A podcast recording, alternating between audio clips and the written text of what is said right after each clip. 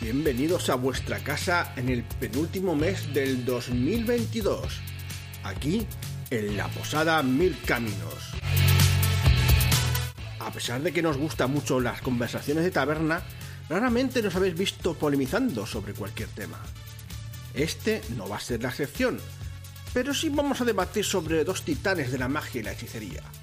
Mago la Ascensión versus Mago el Despertar. ¿Cuál es el mejor? Por si fuera poco, Sergio nos trae nuevos trucos para que el pintar vuestras miniaturas queden soberbias con el mínimo esfuerzo. Y para la guinda, José nos cuenta el pulso rolero de este mes, con todas las novedades y noticias más candentes. Agarrad vuestro hidromiel y sentaros, que este podcast comienza ahora.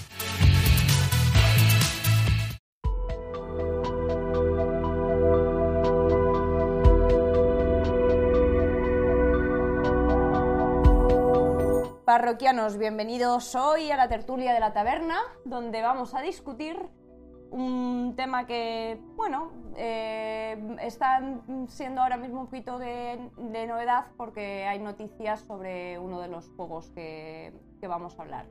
Es en concreto de Mago, en sus dos versiones más conocidas, que son la Ascensión y el Despertar. Y esta tarde con nosotros tenemos para esta tertulia a Alberto, Buenas. a Pablo Hola, ¿qué tal todos? y ocasionalmente a Sergio. Hola, buenas. A- y a la Pues- que manda, que es Claudia. Bueno, salva. Entonces, vamos a empezar para haciendo una pequeña introducción hablando de la historia de estos dos juegos. Por ejemplo, Alberto. Pues bueno, yo empiezo con, con la ascensión. Mago la ascensión. Todos los que conocéis el mundo de tinieblas sabéis que tenían vampiros, hombres lobo y demás. Y le, to- le tocó el turno a los magos. Sí. Que es una criatura, llamémoslo así, que en la mitología y en todo ha estado muy. Presente. Un, un- claro, un gran referente. Y dijeron, pues venga, le toca ya. Y entonces eh, la primera edición salió en el 93, sin mucha pena ni gloria, por lo que hemos estado viendo por aquí. A España no llegó a ni siquiera llegar. El que tuviera algo de importación, pues a lo mejor por coleccionismo lo tendría y demás, pero bueno, no llegó a ser popular en las mesas. Y luego ya en el 95 salió su segunda edición, que es la que nos llegó un poco más tarde, creo que fue, no recuerdo muy bien la fecha, a España, que además ese mismo año ganó un premio porque fue muy novedoso su sistema de magia y gustó a la gente. Más o menos es un poco por encima, luego ya ahora nos meteremos un poco más en faena. Sí, además eh, fue cuando lo publicó eh, el que lo tomó más importante, Philip Brucato, que luego ha hecho también la edición 20 aniversario, que salió recientemente, ¿no? Alberto, en el 2017 creo. 17, sí. Que, que también ha tenido bastante... Sí, le han hecho como un lavado de cara ya actualizado. Y es, o sea, básicamente es la misma idea, lo que pasa que, bueno, han limado ciertas cosillas que es cierto que con el tiempo se habían quedado un poquito ahí Sí. pasar de moda. Y bueno, por mi parte yo voy a hablar un poco más de en este en esta tertulia de Mago el Despertar, que es un juego de rol que salió después cuando cerraron todas las líneas, porque si os acordáis, eh, alrededor del 2000 hicieron una especie de apocalipsis en el mundo de tinieblas, en el que eh, pues hubo todos los fines del vampiro, de hombre lobo, de mago. De hecho, eh, el último capítulo era la ascensión, la guerra de la ascensión y tal, que luego hablaremos un poco más de ello. Y tras ello, pues decidieron eh, hacer un reinicio. Esto no es un reinicio realmente, ¿no? Porque hicieron un corta y hicieron otras. Sí, era un poco línea alternativa. Sí, era como, exacto, como un spin-off, Eso. pero fuera de- ya del universo de Mundo de Tinieblas. De hecho, aunque al principio lo llamaron Mundo de Tinieblas 2.0 o algo así, eh, en los últimos tiempos, mm, como, lo, com- como White Wolf fue comprada por una empresa de videojuegos que se llama Paradox Entertainment, eh, se quedaron con la licencia del Mundo Tinieblas clásico y, eh, y, el nuevo, que es este Mundo Tinieblas 2.0, lo renombraron como Crónicas de Tinieblas, ¿vale? Entonces a partir de ahora, pues todos los juegos del spin-off de Mundo Tinieblas se llaman Crónicas de Tinieblas. Y este Mago Despertar era el tercero, igual que fue el Mago de la Ascensión, el tercero de Mundo de Tinieblas, que fue publicado en 2003 y que ya desde entonces tuvo mm, un buen- una buena acogida dentro de la Crónica de Tinieblas que no ha llegado a tener la repercusión ni el éxito porque bueno ya eran otros tiempos de hecho tampoco ni siquiera las 20 aniversarios pues han tenido su éxito pero no es Sí, ha sido una cosa más de nostalgia, a lo mejor. o algo para algunos de nostalgia, ¿no? también tenía que ver mucho con la movida del gotiqueo y toda esta historia, que pues ya no es lo que no es lo que se consume tanto actualmente, ¿no? Entonces, bueno, este mago El Despertar pues, eh, tuvo una acogida, de hecho, para muchos eh, fue el mayor éxito dentro de Crónicas de Tinieblas, más que Vampiro o Hombre Lobo, sorprendentemente superó a estos dos y luego veremos por qué creo que fue así. Y luego se tuvo una segunda edición, también todos los demás tuvieron su segunda edición en el 2016, creo recordar. Y lo que es más importante, ahora The Hill Press, que es una editorial española, pues eh, está, va a publicar en nada, puede que cuando escuches este podcast ya esté, o falte un mes o dos en que se publique en castellano. Sí, antes que, que Vampiro Requiem o Hombre Lobo el Exilio. Este va a ser el primero de la segunda edición que se publique en castellano.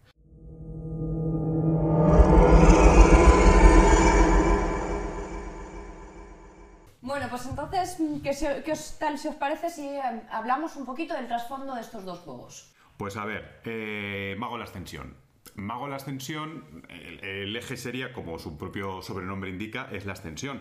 Hay una, un leitmotiv que se llama la Guerra de la Ascensión, donde hay grandes facciones que están luchando y cada uno quiere llegar a esa ascensión, pero cada uno tiene su punto de vista, esto como las guerras y las religiones y todo. De hecho, es una ascensión global lo que plantean ahí, ¿no? Que todos quieren ascenderlos, incluyendo la humanidad, a, ese, a esa utopía. Claro, pero lo que pasa es que cada uno tiene un punto de vista diferente y por eso se enfrentan, porque uno lo quiere hacer de un modo y otro lo quiere hacer de otro. Y ahí pues vienen los palos entre lo que serían las tradiciones, la tecnocracia. Aquí los merodeadores también participaban. Sí, eran uno de las facciones. Y los nefandos, claro, lo que pasa que a su modo. Sí, muy organizados no iban los merodeadores. Los merodeadores, para los que los profanos, que sepan que son como magos locos, que están como una cabra. Entonces, pues si quieren llevarlo a su despertar, pero es una locura. Sí, no tenía sentido lo que iban a hacer. Y los nevandos, más que ascender, querían descender. sí. Porque son un poco como no es como si fueran demonios, pero es como todo caído, todo corrupto, todo, pues eso. Sí, como el caos, es como el Wyrm del hombre lobo para los que lo conozcan, o pues eso, algo así. Y ese sería como el eje central. Luego, eh, dos puntos interesantes que tenemos aquí marcados serían, por ejemplo, que es la existencia de la Umbra.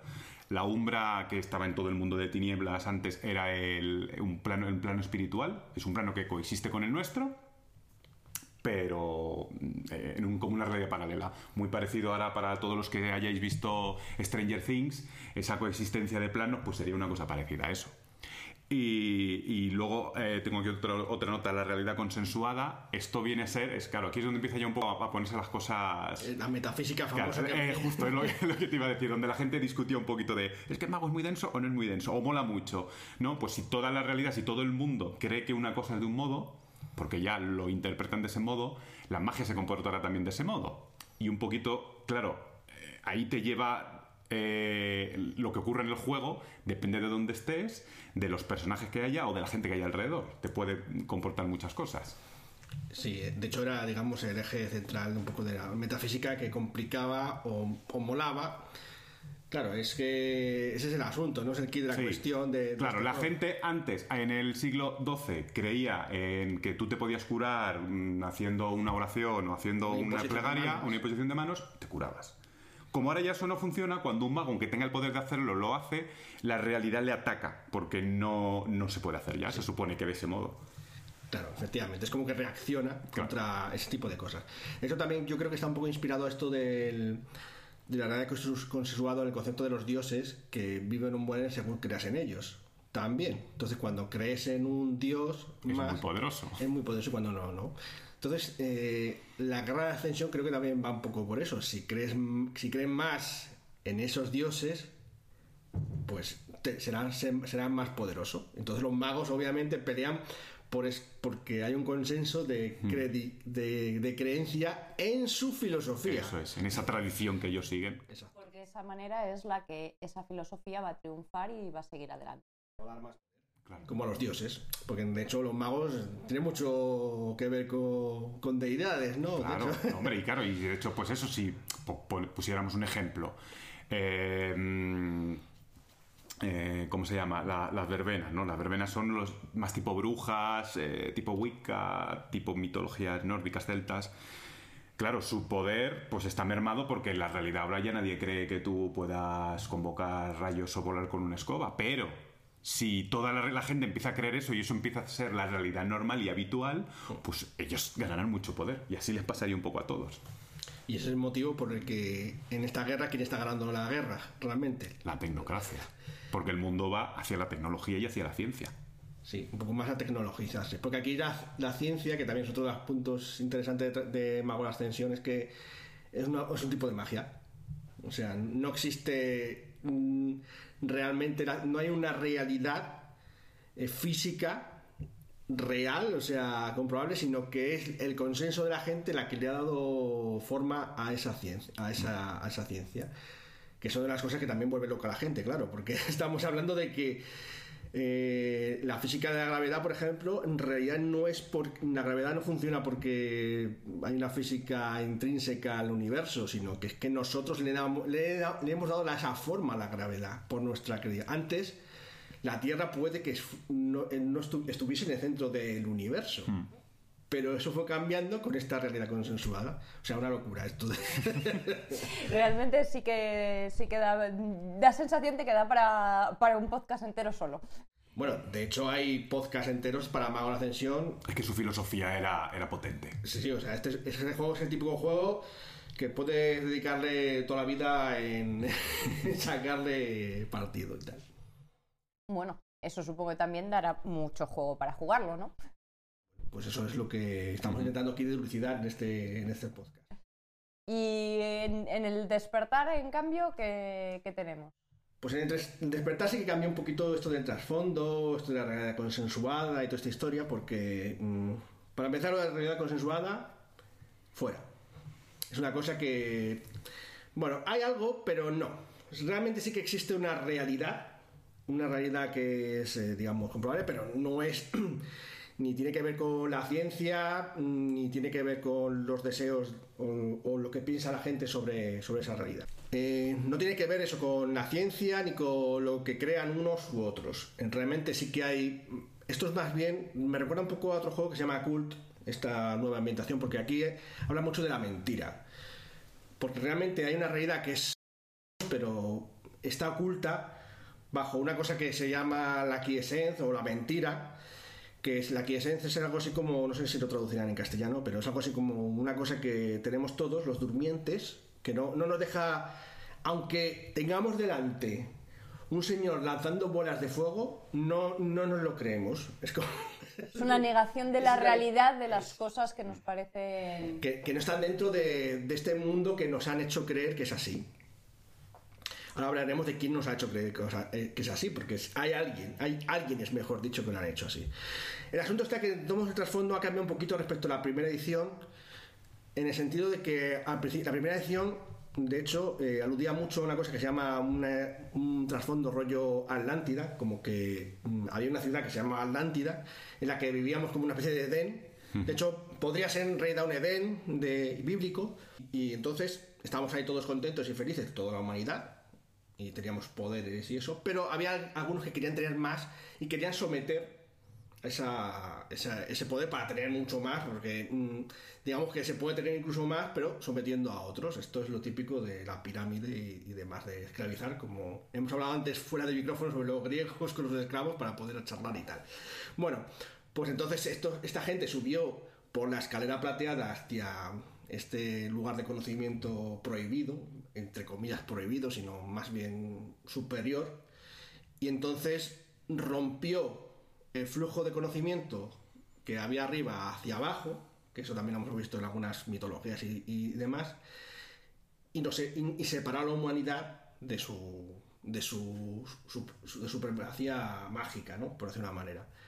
Entonces ahí es cuando nació el, esta esencia y el abismo entre, entre el mundo superior y el mundo caído. De hecho, se llama el Fallen World, que es el mundo que nosotros conocemos, ¿no? Que es pues como cuando Dios echó a, a Adán y Eva del paraíso, Sí, que pues además igual. tiene la misma idea, ¿no? Que cogen el fruto del árbol del bien y del mal, que Eso. no deberían de cogerlo. Arriba. Eso es. En este caso hay unos cuantos que suben arriba, pero es que estos que suben arriba no bajan, se quedan arriba, los llaman los exarcas, que pues eran unos magos de, ese momento, que entonces imponen su ley para tener ahí su- sus súbditos que están ahí en, su- el mundo caído. Entonces, el juego. Esto es una de las historias, en realidad, en la primera edición hacían quizás más alusión a esta historia, como que era la Atlántida. De hecho, la portada de la segunda edición y de la primera se ve así como, como de agua, con, con restos de una civilización antigua y tal. Ya en la segunda edición no están demasiado hablando sobre esto de la Atlántida. Así que hablan de que la humanidad se ha perdido por lo que sea. No, puede que sí que sean los exarcas, pero exarcas no tenían que ser de una ciudad atlanteana, sino que podrían ser. De hecho, no se sabe si eran humanos siquiera, o a saber qué, qué diablos eran los exarcas. Supuestamente sí. Pero mm, hay casos que esos cogieron y separaron al resto de la humanidad para esclavizarla en su ignorancia y que sirviera a propósitos extraños, lo que sea que fueran. Entonces, a partir de ahí, de esa ruptura, pues quedan cosas sobre ese conocimiento por el mundo, que son como los misterios, esa historia y tal, que pues los magos pues los van coleccionando pues, para obtener más poder y demás. ¿Qué pasa? Los magos, los que llaman despertados, se llaman despertar no por nada, sino porque efectivamente hay algunos que rompen esa mentira, dicen esto, lo que estoy viendo aquí es todo mentira, esto es, un- esto es falso. Entonces por eso pueden conseguir canalizar su, su poder. Conectando con algunas partes de ese mundo superior, que luego hablaremos en la, en, digamos, la- los arquetipos, la creación de personajes, cómo, cómo funciona. Entonces, pues bueno, eso es un poco va, cómo va el trasfondo de, de Mago al Despertar. No, mm, hay una guerra, sí que hay una guerra también, pero porque hay unos magos que se llaman los videntes del trono. O sea, hay varios, digamos, están divididos en órdenes. Esto es importante, mm, no quiero meterlo mucho porque son arquetipos, pero eh, hay unos que se llaman los videntes del trono, que son estos seguidores de los, de los exarcas. Y ellos creen eh, firmemente, bueno, que- no que crean firmemente, ellos saben perfectamente que el mundo funciona así. O sea, que es Que tiene que haber unos arriba. y otros abajo, y ellos quieren subir, a la vez que intentan evitar que los de abajo les vayan. Y, y se organizan así. En realidad suena como cualquier empresa corrupta de actualidad o partido Sí. político o algo así. De hecho, me hace gracia mucho esto, estos antagonistas, porque al contrario que la tecnocracia, eh, porque la tecnocracia, ah, sobre todo en sus orígenes, y luego también en algunas cosas te venden como no, que nosotros queremos hacer el bien y tal, esas cosas. Aunque suena un poco. su- suena un poco cínico por su parte, con la manera que le hacen las cosas. Pero estos no son cínicos en ese sentido. No, no. Ellos quieren poder y poder y poder y. Y, para tener ese y poder para- tiene que haber gente abajo para poder ellos la- pisarlos. Y la magia la usan para vivir mejor, para vivir como dioses, literalmente. Entonces, mm, y cuanto más arriba están, más como dioses viven.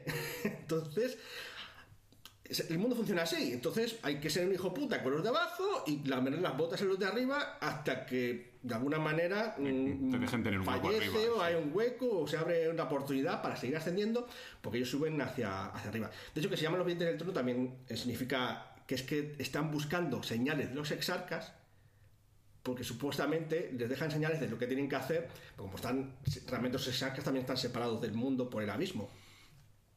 Entonces ellos pues van buscando señales, son como muy Illuminati, muy como los nazis de buscando que si símbolos y cosas así y tal para usar ese poder. Culturas antiguas y cosas así. De hecho, ya no tiene que ver con la tecno- tecnología. Puede haber videntes del trono, porque hablaremos los arquetipos que puede haber cosas así, pero no son tec- tecnócratas en sí mismos. Son Illuminati que buscan magia y de hecho pueden tener sus bichos y sus cosas para usarlo contra sus enemigos y demás.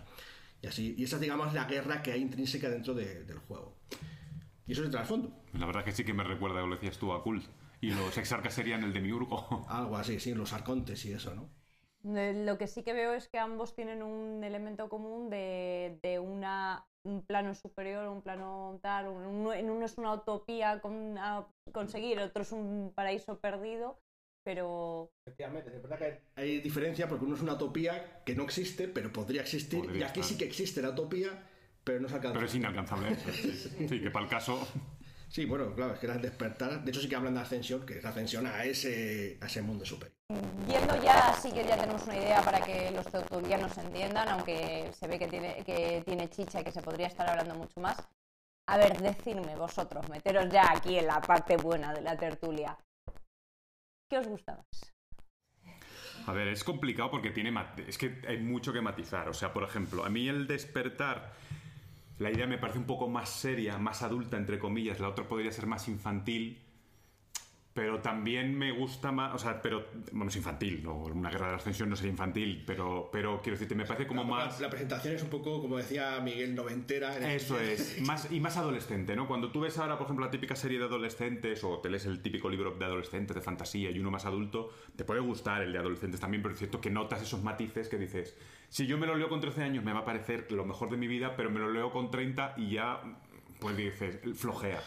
Pues aquí le pasa un poquito lo mismo. Aunque a mí ya te digo que objetivamente, o sea, subjetivamente me gusta mucho la ascensión por, por todo lo que lleva detrás. O sea, ya que lo que vamos a ver ahora un poquito más adelante. Pero ¿a qué te refieres con lo que lleva detrás? Eh, a todo el, el desarrollo de, de la, la guerra de la ascensión, facciones y demás. Te gustan más las facciones, ¿no? Claro, esa parte me mola más en, en ascensión que en, en- Por eso, Pero, por ejemplo, el tema de la realidad consensuada, que es uno de los temas más... a mí eso me parece muy interesante.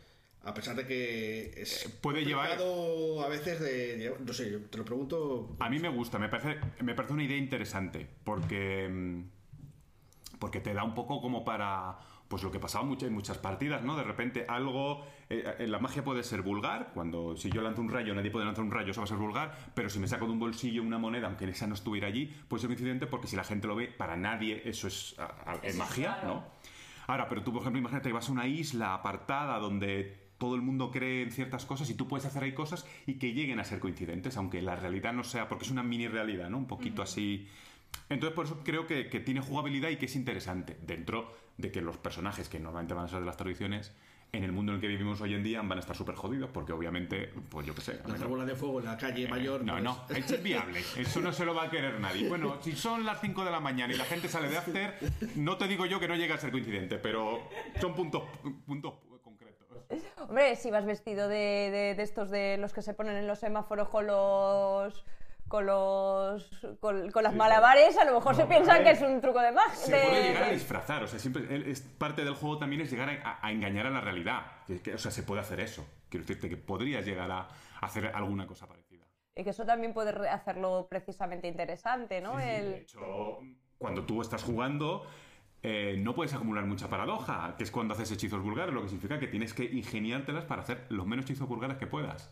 Bueno, le- le- de todas formas, el- esto a lo mejor el, el- estamos hablando lo, lo de los hechizos vulgares y los coincidentes, así un poco como asumiendo que todo el mundo nos va a entender. A lo mejor sería interesante explicarlo. Pues yo creo que podríamos hablarlo en la parte de magia. Vale, muy bien. Pues ahora lo entenderéis.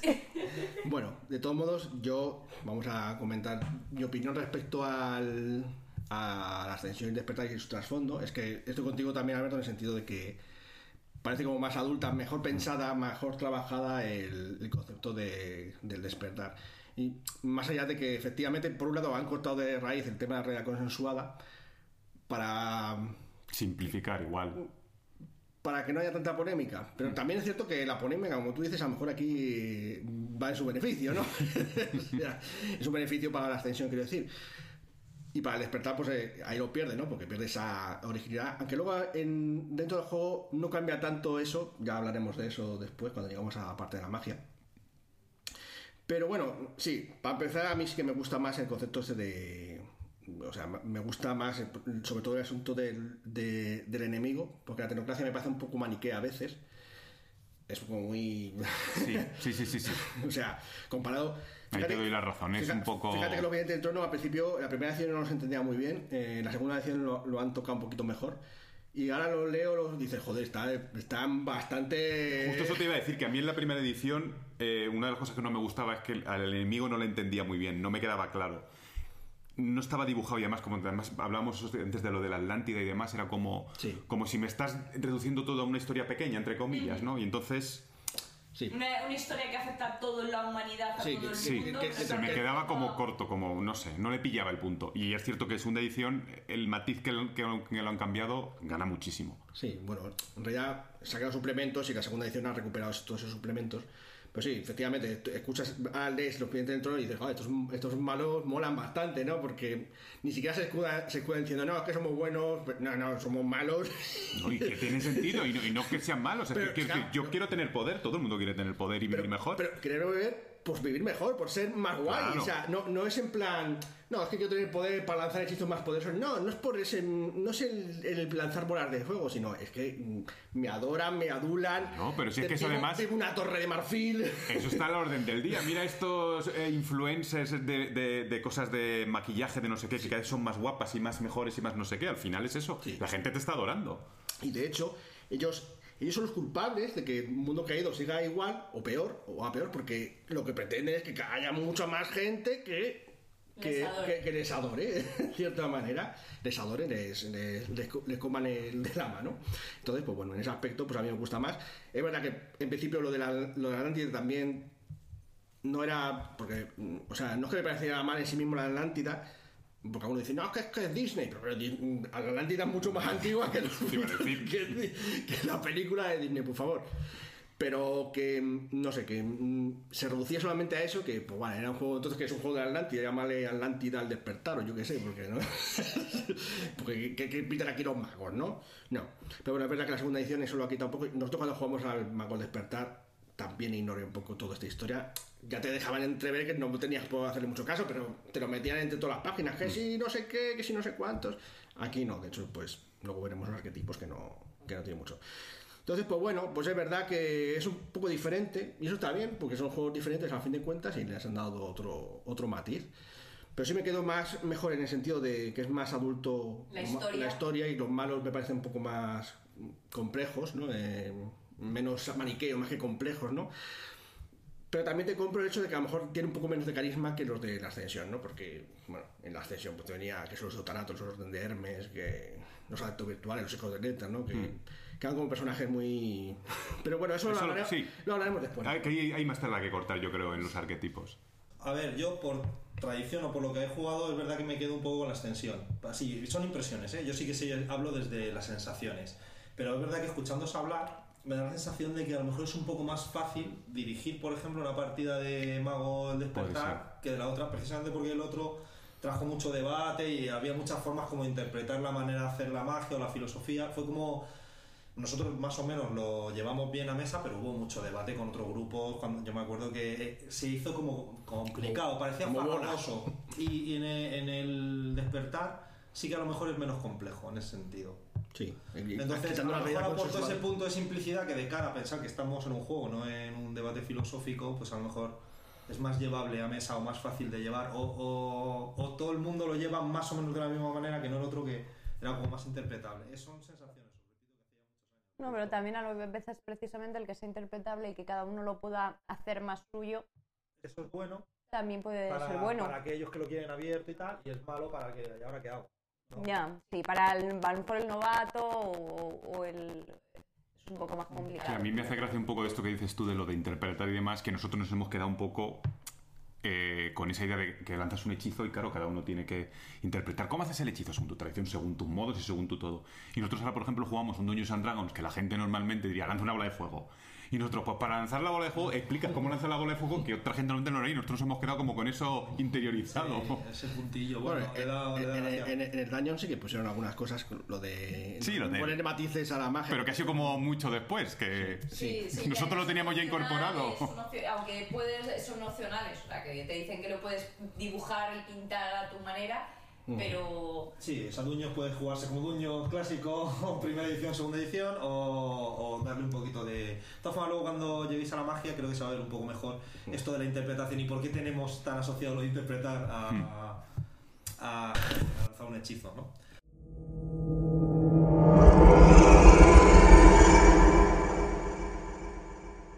Entonces, pasemos ya a hablar de los arquetipos que hemos ido medio mencionando en los apartados anteriores, pero vamos a entrar un pelín más en detalle ahora. Vamos a arrojarle un poquito de luz, efectivamente. Pues a ver, empiezo yo. Sigo como siempre, como estamos hasta ahora con la extensión. En la extensión, vamos a ver, hay cuatro grandes facciones, como hemos comentado antes. Las principales serían la tecnocracia, que es el archienemigo, el antagonista, y las tradiciones, que es con lo que normalmente vamos a jugar los jugadores, que ya te digo, puede haber excepciones.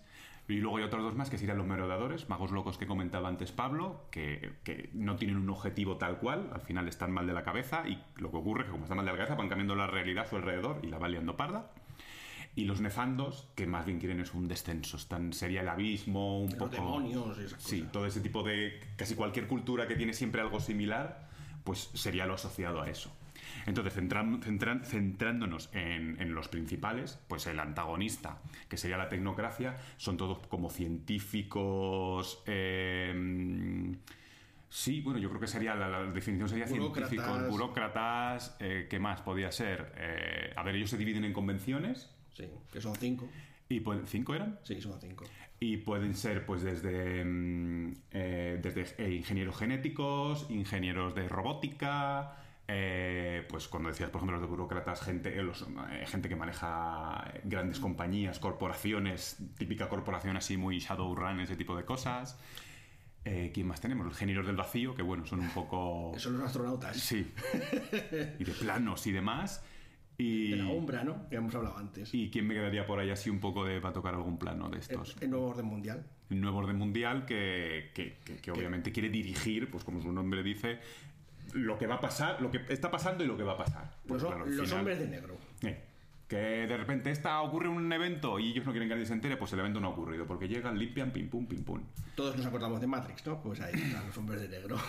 Efectivamente. Y, y- y entonces, como decíamos antes, ellos, su magia, entrecomillado, sería la ciencia, la tecnología.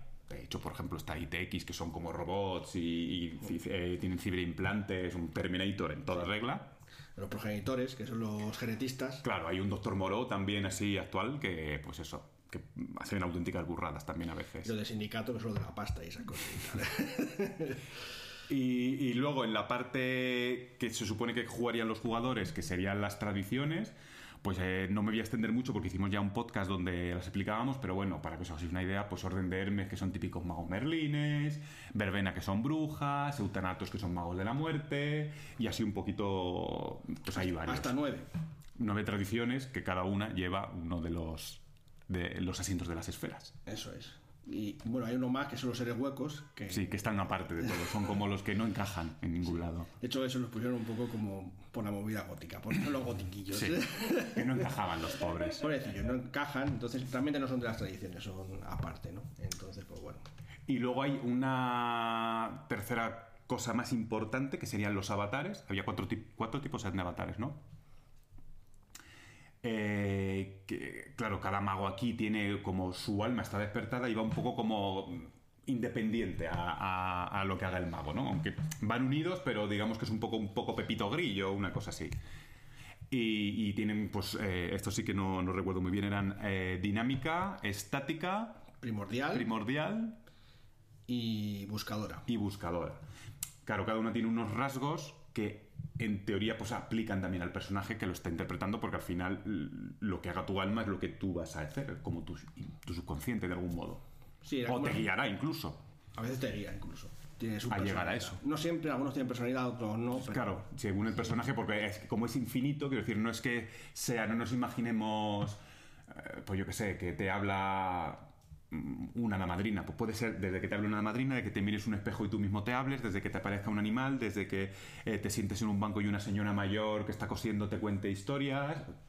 Infinito, infinito, y es infinito. Lo que sí definen es un poco es como la línea del personaje en cuanto a personalidad y eh, a veces un poco Objetivos finales, más Objetivos bien. finales, de, cómo va a encarar la guerra de la ascensión. Es, es, es un poco como más abstracto, no es tanto la personalidad que vas a emplear y todo, sino como un poco más. Es muy metafísico, es, es lo que decíamos antes Vale, del mago. perfectamente. Bueno, pues en el despertar ya no hay avatares. Bueno, hay algo parecido, en realidad. Pero hay como una especie de. Como hemos dicho antes, eh, eh, los magos tienen una, una- Los despertados tienen una conexión con el mundo superior. Y cuando despiertan, eh, digamos que caminan por ese lugar. En mente, de alguna manera, lo, llegan a ver, lo llegan a tocar ese lugar. Entonces hay como como los elementos, serían como elementos, parecidos a los avatares, eh, de dinámico, buscador y tal, serían como elementos a los que ellos están más conectados en su despertar. Pero eso no significa que no pueden usar el resto de, de opciones mágicas, ¿no? Simplemente pues están más asociados. Y esto, y esto define mucho normalmente su tipo de magia. Y aquí es donde encontramos el concepto de los magos clásicos, de por qué algunos son brujas o tamaturgos o lo que sea. Entonces tenemos cinco. Ahora veremos aquí que en el despertar el número 5 es muy importante. Tenemos los acantus, que son como eh, las brujas. No sé cómo, creo que lo traducen como brujas en, castellano cuando salga. Y, y estos eh, están, pues, los relacionan siempre con las brujas, pero son las brujas más típicas de rollo del destino y el tiempo y tal, de que te, de que te echan mal de ojo, de, de que van a saber qué va a pasar antes, que te echan las cartas y cosas de ese estilo. Pues es un poco el rollo de ese Un tipo de punto oráculo ahí. un puto oráculo, sí. Entonces, de hecho, sus, sus arcanum, luego hablaremos de ello, su magia más favorecida es el destino y el tiempo. Por- eso mismo, porque tiene que ver con cómo te va a ir.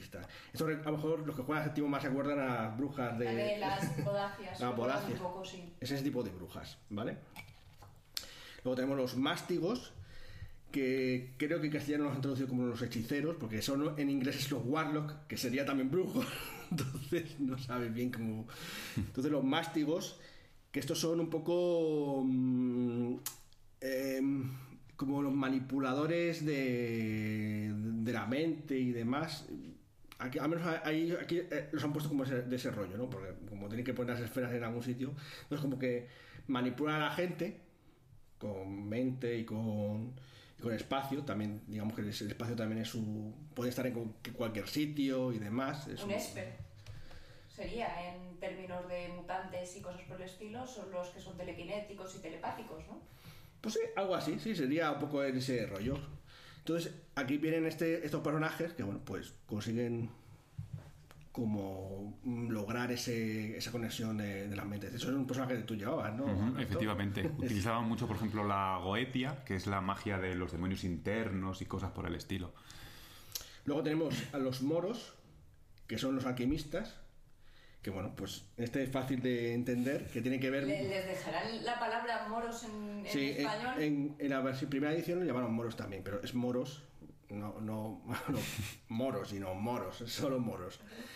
Y son los alquimistas. eh, creo que lo de moros tiene que ver porque se refiere un poco a, a moros, debe ser alguna palabra que tenga relación con la muerte o algo así, porque ellos también son especialistas en la muerte, en lo que no está vivo. De hecho, son especialistas en el arcano de materia y de muerte, ¿no? Entonces, pues, alquimistas, pues ya está, ya sabéis un poco. No sé, podríamos hablar de que, que, que es un alquimista, pero bueno, es la transformación de una cosa en otra. Por eso también lo de la muerte es muy importante, ¿no? De la vida a la muerte o de un material a otra cosa. Entonces manejan un poco este, este tema, ¿no? Y también, pues eso. Luego los sobrimos. Este está Sergio diciendo sí, sí, estos, estos. son los, taumatu- los taumaturgos, que son los que dominan la energía. Obviamente, pues este típico mago es también de los más apreciados por los jugadores porque, bueno, pues dominan... eh, Lanza rayos, vamos. Lanza rayos y bolas de fuego. Es el clásico, ¿no? Un poco hermético también, ¿no? En ese aspecto. Entonces, pues bueno, se- se- de hecho dominan eh, las fuerzas y, y la, la- la magia pura misma. El cardinal. Y finalmente los chamanes, conocidos también como los tirsus, que estos están más relacionados con, pues eso, con la vida y el espíritu, muy rollo hombre lobo. De hecho, en el dibujo que os estoy enseñando, en- cuando lo veáis vosotros en, vuestra casa en el libro, es así como una especie de tipo mm, peludo, lobacio y tal. Pues, pues eso, eh, tiene más conexión con la naturaleza, con los espíritus. El chamán, ¿no? Es un chamán, un chamán. Entonces, todas las tradiciones que tengan que ver con el chamán están con lo, cha- con lo chamánico, con lo espiritual y demás, y con la vida, pues está relacionado con esto. Como he dicho, que sean mejores, en este caso, vida con espíritu, no significa que te puedas, no puedes hacerte una bruja que tenga también relación con, con la vida y demás, ¿sabes? Esto solamente tiene más potencia en ese aspecto eh, a, ni- a nivel de reglas. Y finalmente, eh, las órdenes. Esto, esto, como he dicho, es lo que define un poco tu tipo de magia. Entonces aquí, pues de esta manera podrías decir qué tipo de mago eres en el sentido de mm, mecánicamente o, o- o de, de, de la manera que tú haces tu magia. Pero luego están las órdenes que es donde se asocias. En el mundo de Mago Despertar, eh, como que las órdenes mm, son de muy, muy, muy antiguas y aunque ha- siempre ha habido magos, mm, digamos que hay como unas eh, magos como independientes, entre comillas, o órdenes o subórdenes, ¿no? Eh, eso no significa que en el mundo de los magos, del mago al despertar, en realidad estaban luego relacionados con superórdenes, que serían las que voy a describir ahora. Es un poco, quizás una de las cosas que menos gusta o que más gusta, según quiera verlo, pero es para, digamos que eh, te ofrecen cuando encuentran a, a magos, o pasaba el juego como unas mágicas, diciendo, mm, te unes a nuestro grupito, como quien. Entonces, pues bueno, mm, como daba facilidades y demás para que no se matasen entre ellos y, se protegieran entre ellos, pues muchos están relacionados. Aunque tú como mortal puedes conocer un mago, y aunque seas un durmiente, podrías ver un mago y pensar, es un chamán de la tribu de no sé qué, pero a la vez está subordinado a una, a una, una orden grande, que son estas cinco órdenes, bueno, más bien son seis, son más bien seis órdenes, ahora hablamos, que son, por un lado, la flecha mantil, que es como la orden más marcial, esta la ha conocido también Sergio, porque juego con ella, entonces, la orden adamantina, eh, los guardianes del velo, que la conoce Alberto, estos son precisamente los que reclutan, los que mm, también ocultan o evitan que los mortales, los mortales, quiero decir, los durmientes, pues la lien parda con nosotros y que los magos también la lien parda entre ellos, claro. Es Y son un poco policía. Son la policía un poco, son un poco policía y jueces, las Sí. dos cosas. Lo de asuntos internos. Son asuntos internos de guardianes del Es un velo. poco como el, el guardar, el guardar la mascarada, para- Sí, por algo, ejemplo, algo así, sí. Luego está el Mysterium, que son como los ratos de, de- de laboratorio, ¿vale? Eh, esos son los que buscan precisamente los señales de cosas antiguas del mundo supera- supernatural. Porque hay cosas, aparte de los exarcas, también hay otros seres, en plan, hay oráculos, los oráculos, de hecho, que están relacionados precisamente, y otras cosas en el mundo antiguo. Porque claro, antes, como hemos dicho, tenía que ver con lo de Atlántida, como que había cosas antiguas, pues aquí también tiene un poco de pulp en el sentido de que hay cosas eh, en el mundo que han caído, que en el mundo caído, pues que son superiores y que eh, se están buscando el entendimiento precisamente para, para volver a ascender, ¿no? Para romper esa, ese abismo. Esto es el Mysterium. Luego tenemos a los Silver Radar, que son la escalera plateada, que vendrían a ser como los como los líderes de todo el conglomerado de, la, de, de estas órdenes, ¿no? Como la orden de Hermes que tenía los Bonisagus, pues en este caso eh, los Radar son como los líderes y ellos quieren que toda la humanidad recupere su, su, su chispa interior, su despertar, que despierte, que despierte de esta mentira y tal. Entonces son como muy idealistas en el sentido ese de que querer, de querer. Entonces, pues eh, son los que tienen más iniciativa en cuanto a, a hurgar y remover la sociedad para, para hacer eso, ¿no? Y además se, han- auto-otorgado ser los líderes. Eso también. Luego tenemos. Y esos, estos cuatro que he dicho se llaman, los, se llaman el diamante. Aquí los han renombrado como el diamante y están. Son los que están más unidos entre, entre ellos. Y como digo, esto no tiene nada que ver con su tipo de magia. Porque eh, fijaros que en la tradición, en el Mago del Despertar, sí que tenían. Las verbenas hacían magia bru- brujeril. Pues aquí puedes ser un brujo eh, del guardián del velo o Sí, fecha de mantina, según te- luego tus intereses, digamos, super políticos. ¿no? Y luego tenemos a Concilio Libre, que en esta segunda edición es uno de los cambios, está apartado del, eh, de estas. Claro, porque antes estaba junto a ellos. Pues ahora no. O sea, están, ahora están aliados, pero no son Ya. juntos, pero no, son juntos, pero no revueltos. Entonces, estos son los cambios que hay en la segunda edición. De Concilio Libre, y ya te hablaban en la primera edición que mm, era un poco dispares, ¿no? Pues en realidad es un concilio que no está un poco anárquico, ¿no? No hay una estructura en plan, no, de nosotros mm, hay uno, hay un Silver Ladder que no. Estos son grupos de magos que pueden ser también igualmente Sí, brujos, chamanes, lo que sea, pero eh, pues eh, quieren romper con todo el pasado, con todas estas, un poco, no interesa tanto esto de, de la guerra que tiene esta historia y tal, y, o sea, quieren estar un poco a su bola, ¿no? Quieren estar metidos, pero como al final la política te, te llega Te a ti, aunque por más que querrás, la política corre más que tú. Entonces al final les alcanza, ¿no? Entonces, como para no estar con ellos, pero pues ahí están, pero vamos, están aliados un poco. finalmente la última de las órdenes, que son los antagonistas, que hemos- como hemos hablado ya, son billetes de trono. No me voy a extender más, simplemente pues esos son los que están, digamos, han ganado un poco la, la, la guerra esta, entre comillas, de momento, y no es que se crean de hecho mutuamente, sino que están ahí. Entonces los otros están realmente los que están intentando fastidiar, entre comillas, a los videntes del trono. Y no, no al revés. Todos los videntes del trono solamente quieren poder, pero ya está. Que no me dejen en paz. Déjame a mí gobernar, que tú ya... y esos son los arquetipos, un poco de... Obviamente hay luego más cosas. De hecho hay unos que se llaman los Celestis, que son los nefandos de, de aquí de Mago al Despertar. Magos que cazan magos, porque odian a los magos. Y, Pues si eres un mago, pues igual, les odio porque este poder no debería tenerlo nadie. Es un poco ro- rollo religioso, ¿no? En plan, no debería tener nadie este poder.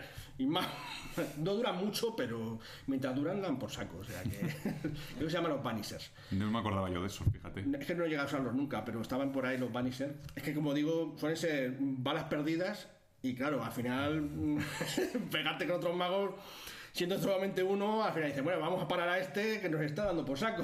Entonces, Sí, se corre la voz y van a, a por él. Correcto. Pero bueno, a lo mejor para una partida introductoria con. O no, entre medias, un... sí, está gracioso, sí. Sí. Bueno, eh, y entonces volvamos otra vez. ¿Qué decís de estos arquetipos? ¿Qué os gusta? ¿Qué, qué os, no- os gusta? ¿Qué preferís? Pues a ver, eh, aquí yo vuelvo otra vez a quedarme un poco con ascensión porque veo más claro, pues cuando me dices los verbena. Y los verbena engloba pues a la magia wicana, a las brujas, a las tradiciones celtas, los vikingos, todo ese tipo de cosas, lo veo como más, y así con todos, con todas las tradiciones, lo veo más homogéneo a la hora de diseñar un personaje, de lo que quiero hacer o de lo que no quiero hacer. En Ascensión, me costa, o sea, en Despertar me costaba un poco más verlo cuando lo hicimos. Es cierto que yo ahora que este aquí segundo ha aclarado ciertos puntos, vienen, le ha matizado un poquito más lo del brujo, el tal, el demás, que eso antes no estaba. Entonces, le da un poco más de matiz a, al- al- a lo que te vas a hacer. Entonces ves un poco más claro, porque claro, si no tú te leías toda la descripción y dices, bueno, vale, me gusta, pero... No, sé con el concepto de magos, porque supuestamente habla de magos modernos. ¿y ¿Dónde están los magos modernos? Esto es un invento que han sacado de Claro, eran como ideas más abstractas, más abiertas, que al final te lo haces, ¿no? Pero como que te guías un poco más, yo creo que llegó un punto que decías, ah, pues me gustan estas esferas, o que hace aquí un comentario de, son magos más civilinos, más no sé qué, y dices, venga, pues como mi mago va a ser así, me lo cojo así. Y en, en, en Ascensión, pues era más claro a lo que ibas. Ahora, también te digo en contra que, por ejemplo, a mí la parte de Avatar en Ascensión nunca la he visto que aportase mucho. Me gusta el Avatar, que esté ahí, pero como que sea una cosa que te guía y que, por lo que decíamos antes, como es como tan a largo plazo, elegir una cosa que, que- que es... Porque, no, no, o sea, obviamente, bueno, a lo mejor alguien sí se atreve y hace una partida en la que sus bajos ascienden y cosas así, pero creo que no va a pasar, pues me parece que es como que aporta poco para ser una cosa como clave, entre comillas. Ya, ya. ¿Y estáis de acuerdo vosotros? Bueno, yo. eh, una de las cosas que he dicho antes fuera de micrófono, una de las cosas que no me gustan del despertar y de hecho de toda la línea de Crónica de Tinieblas es que sea mm, por un motivo, digamos, de mm, matemático. eh, han decidido que todo tiene que ser 5 y múltiplos de 5. De hecho, aquí nos. mm, eh, tenemos cinco tenemos cinco caminos de estos de magia que si los brujos que si los hechiceros que si no sé qué y por qué no seis o cuatro o tres yo que sé algo así no porque a lo mejor eh, a lo mejor hay alguno que no, no, no casa bien sabes a lo mejor habría que haber separado yo que sé los brujos que son mentalistas con otra Sí, cosa. sí, sí. entonces tú, ¿por qué? porque tenían que ser cinco porque hicieron el diseño. Vamos a hacer cinco cinco y cinco y, y la rima no pues ya está. Y dice pues bueno Hombre, yo supongo que un poco los magos sí que tienes. Sí que tienes. mm, o sea, el- el- en la senda sí que tienes un poco de sentido porque tienes cinco esferas, ¿no? Eh, pues, bueno, tienes las sendas, pues tienes, claro, entonces ponen dos y dos y dos y dos, pero son 10. Podrían haber puesto que uno tenga tres o... Sí, o que se repitan, que, que no pasa nada porque la bruja y el que es como Hechicero. un hechicero pueda lanzar energía, por ejemplo, o lo que sea, o mente, o... Claro, podría ser que efectivamente se podrían repetir algunos, no sé, algo así, ¿no? Por ejemplo, en la ascensión, pues no, aquí los números de la ascensión son totalmente dispares. hay nueve tradiciones, cinco convenciones, cuatro avatares, uno por ahí suelto, los los huecos, hay cuatro... Y luego estas que son como menores también, que al final que... Aquí hay menos Sí, que ¿eh? están, están más eh, subyugados los números de cada cosa a la historia y no al revés. Claro, entonces ahí en Ascensión no se subyugaron a los números, dijeron los que los números, las tradiciones que creían que eran importantes, Eso aunque es. también es importante la numerología en, en el mago, de eso hablan que es 9, que es el 10, que es no sé qué, bueno, y- pero aquí, bueno, ¿por qué 5? No sé, porque rima, ya está, es que no se me ocurre otra cosa. Entonces, eh, en ese aspecto, por ese aspecto mal. En el caso del despertar, es verdad que aquí pues han puesto el que como que está el, free conci- el concilio libre, libre aparte, entonces ya es el pentáculo que son cuatro y no sé qué. O sea, han querido realmente que tengan un poquito que más. sí, yo es que no lo había visto mucho esta segunda edición, pero sí que el lavado de cara Ha mejorado gana bastante, puntos, sí. ¿eh? Ha Entonces- ganado puntos. Y luego ya ver las sendas que tienen que ver con las eh, tradiciones mágicas, que son una cosa que más podría llamar la atención. No, es que yo quiero hacerme una bruja del destino y no sé qué historia. Pues está claro, ¿no? Dónde tienes, que, dónde tienes que mirar, ¿no? En qué, en qué senda tienes que, que guiarte.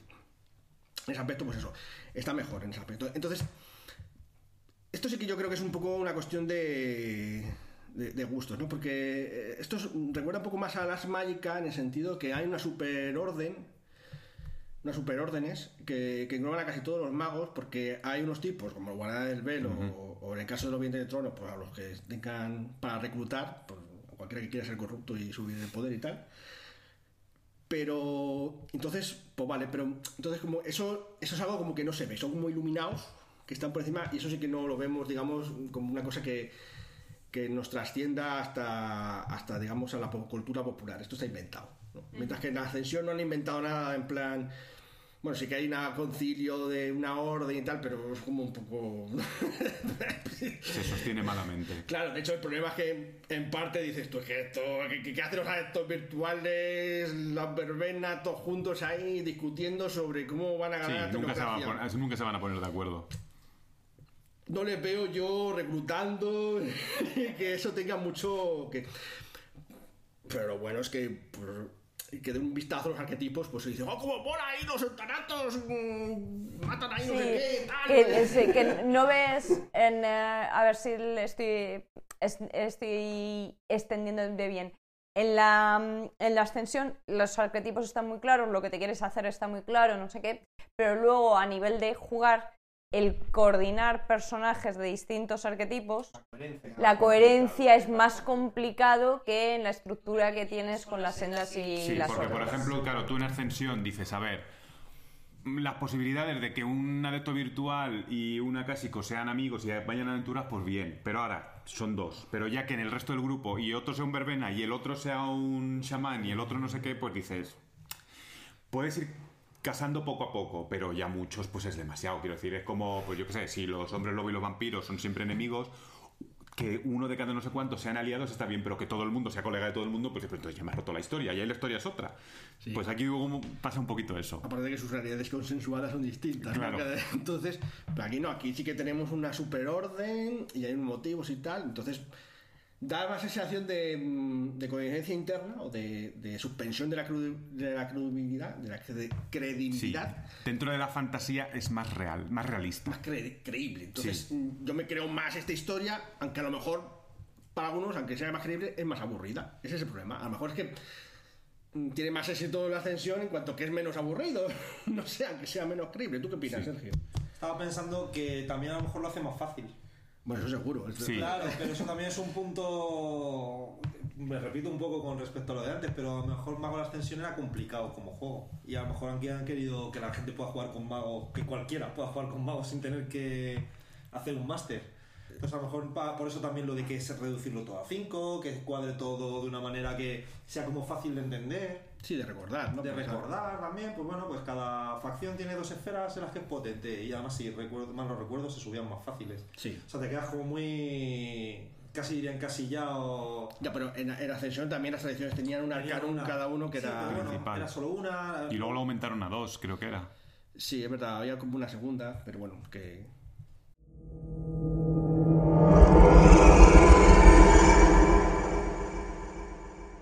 Bueno, pues ya vamos entrando en la parte final de nuestra tertulia eh, y vamos a centrarnos en la magia en estos dos juegos, que es parte fundamental, evidentemente, por eso se llaman mago.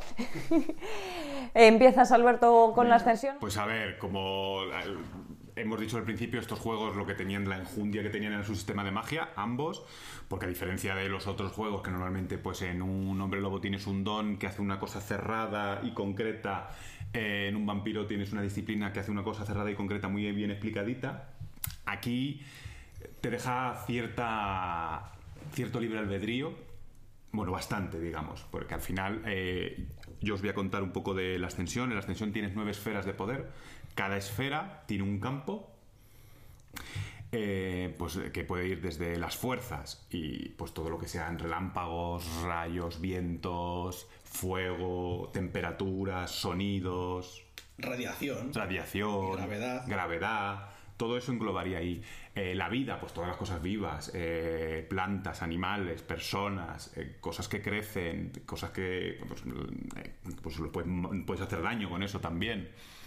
Eh, bueno, y así todo el 9, como ya, ah, o sea, hasta el 9, como también hemos hablado en otro podcast de las esferas, no, no me quiero extender mucho. Lo importante aquí es que tú tienes las esferas que van de un nivel de 1 a 5, Cuanto más tienes, más conocimiento tienes de ese campo y más cosas puedes hacer. Tienes un delimite, la tirada la haces con una cosa que se llama arete, que va de 1 a 10. Es, tu nivel de iluminación, el, el nivel en el que tú entiendes más la realidad, cómo funciona, cómo ves a través de ella. Eh, es, es- lo que cuesta muchos puntos de experiencia. Normalmente no vas a ver un mago que tenga muchísimo porque es muy complicado, pero claro, si tú algún día ves un mago que tenga 7-8, echa a correr, bueno, o no eches a correr, date por perdido, porque es, es un dios, básicamente es muchísimo poder. Entonces, eso es lo que va- es la tirada que vas a hacer. Tú tirarías con ese arete y, y entonces ya, pues eh, según los efectos que quieras hacer, conjugas, utilizas solo o una esfera o conjugas varias. Pues por ejemplo, lanzar un rayo, que es la cosa más típica. Pues tú necesitarías fuerzas, que es lo que controla la electricidad. Y luego necesitarías eh, el Cardinal, que es donde están los patrones de las cosas y, y la- y lo que infunde la, la- la energía mágica. Son como patrones de mm, platónicos, por decirlo de una manera, ¿no? Sí. Porque digamos que tú no puedes crear las cosas de la nada a menos que aludas a, a los patrones. La patrones. idea, claro, esas ideas y esos patrones los, los escoges con esa esfera. O, por ejemplo, yo que sé, eh, pues calentar algo mucho simplemente necesitarías fuerzas, pero si ya quieres hacer más cosas más concretas de que hay una manzana y quieres jugar con ella con fuerzas o calentarlo, cosas así, pues ya puedes requerir tener vida, que es lo que va a manejar, lo que va a atacar directamente esa manzana, y la fuerza, que es lo que va a hacer que algo la afecte. Que la caliente, por ejemplo. Claro, que la enfríe, la congele, lo que sea. Y, mm, y luego tienen también la quinta esencia, Bueno, entonces, Alberto, según lo que estás describiendo, no hay un hechizo como tal, sino que tú ideas el efecto que quieres causar. Efectivamente, es lo que te decía antes de la gran diferencia. Si tú en Hombre Lobo tienes un don que te cura 2 de 6, pues tienes un. Bueno, 2 de 6 no, que aquí son de 10. Que te cura eh, 3 de 10, pues es así y es así. En Mago lo que ocurre es que el mismo efecto lo vas a hacer de muchos modos diferentes. Pues por ejemplo, la verbena. eh, te coge- cogerá unas hojas, hará un emplasto, te lo pondrá sobre tu herida, hará su tirada de arete y te curará. Y el hermético, no, por ejemplo, el, el- el coro celestial hará una plegaria, pedirá a Dios al uno que te cure y te curarás sin que él te toque ni nada. Quiero decir, que así un poco. manos, o, o imponi- imponiendo las manos. O sea, Incluso el, el nivel de curación que te hagan dependerá mucho de sus características. No es como dices tú, tres dados de 10 o cinco dados. No, Claro. Dependerá de. Dependerá, dependerá de la tirada que hagas de arete. Y luego también que ciertas. Hay que tener en cuenta que ciertas tradiciones. Por el concepto ese que decíamos antes de lo de la realidad, hay cosas que pueden hacer y que pueden no hacer. Quiero decirte, nunca vas a ver, pues, eh, al, al adepto virtual lanzando un rayo desde sus manos, porque no tiene sentido. Aunque puede hacerlo, no lo va a hacer. Él tendrá una pistola que lanza rayos o un dispositivo y lanzará ese rayo, pero no lo va a hacer de sus manos. Al igual que aunque la pistola que lanza rayos puede ser la bomba, eh, lo va a coger el hermético y jamás lo va a poder usar como tal. Él cogerá su varita mágica y te lanzará un rayo, su varita de roble. Eso es. Que eso es parte de lo que se habla todo el rato de la versatilidad, Claro. la de... Claro, claro, ese es lo que decían, decíamos antes de como tú cada vez que vas a jugar interpretas tu hechizo y cómo lo vas a hacer, pues nosotros nos hemos quedado un poquito así que nos gusta interpretar un poco la magia y decir, pues yo lo hago así. Pues aunque vayamos a hacer todo lo mismo, pues cada uno lo hace, lo interpreta como él quiere. Yo hago una plegaria a mi Dios, no sé qué, no sé cuántos, y te cae un rayaco. Pues Digamos que todo se resuelve, hay una especie de tablita, que es como la famosa tablita de daño y duración, que depende del número de éxitos que te salgan a la tirada de arete, pues haces más daño, o curas más, O dura más el más tiempo, sí. O dura menos tiempo. Sí, pero bueno, también es lo que hablábamos antes de que depende de cómo lo describas, se puede resultar creíble o no el efecto y por lo tanto te afecta de una manera. Claro, claro. Luego puedes hacer que eso sea coincidente o no coincidente, que es lo que decíamos antes. La magia puede ser vulgar cuando te afecta la paradoja. La paradoja aquí es lo que va a encontrar la realidad y tú te lo vas apuntando. Se expresa en, en términos de juego con unos puntitos que te vas marcando. Cuanto más tengas, más jodido estás. Háblanos de la paradoja, Alberto. Claro, que porque la paradoja, claro, pues eso, es, es la- tú agredes a la realidad cuando estás haciendo magia y la realidad se defiende. Entonces tú, pues eso, yo llego con lo que decíamos antes, con el mago hermético, con su varita de roble, lanza un rayo, se quita a su enemigo de delante, que está muy bien, pero se ha ganado sus puntos de paradoja. Depende de lo que sea, gana unos puntos determinados de paradoja.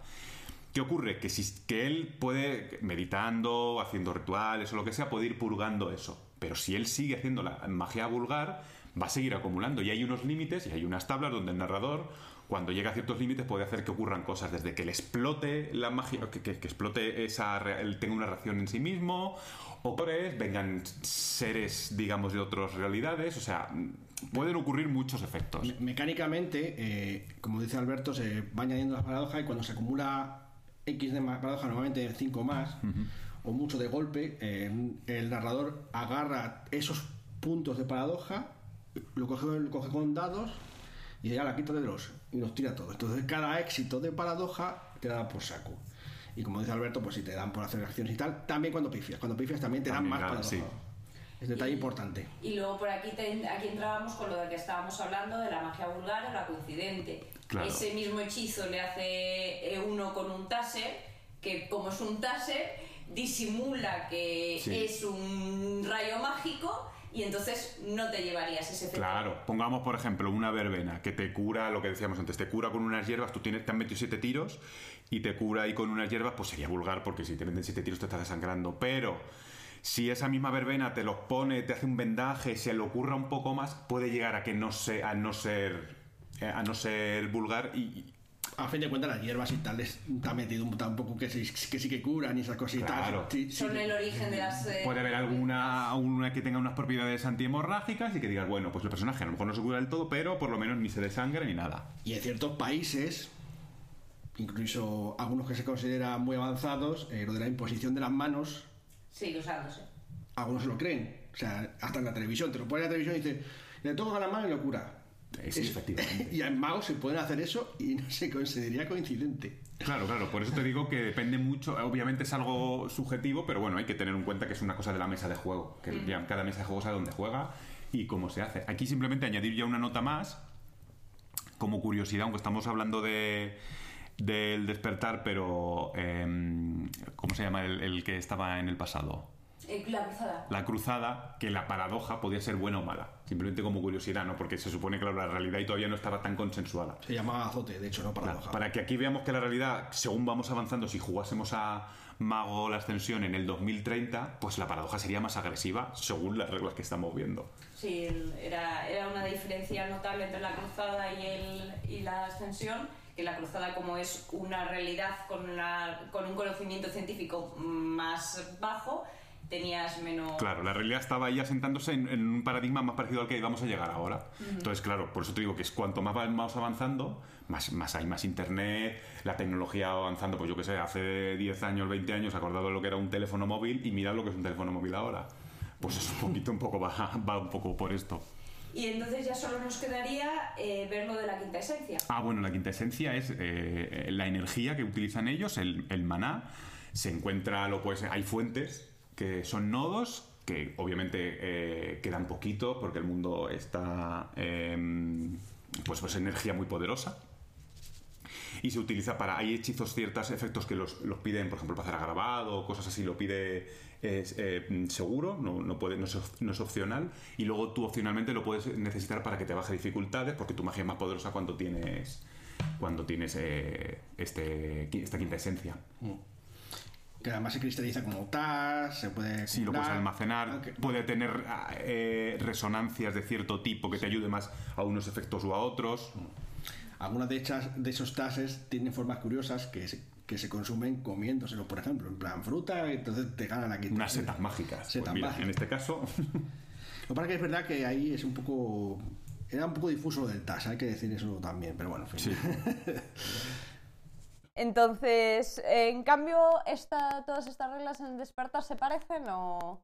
Pues hay muchas cosas que se parecen y hay muchas cosas que no, como todo, ¿no? Eh, bueno, de hecho, Alberto me ha comentado una cosa que son las recetas, pero eh, está bien porque la verdad es que las recetas en la Mago Ascensión, eh, su valor era bastante. eran como para escribirlo en el libro, básicamente, porque realmente. Sí, que no- tú repetías un hechizo varias veces y te- llegaba a tener algún bono o algo así. En la, en la 20 edici- en la edición 20 aniversario creo que te bajaba la dificultad un poco y tal. Sí, te baja un poquillo la dificultad Pero unas era, recetas era súper poco significativo, muy poco significativo las recetas. Era como para poner en el libro y para saberlo. Sí, para receta- acordarte tú de tus efectos más usuales. Exacto.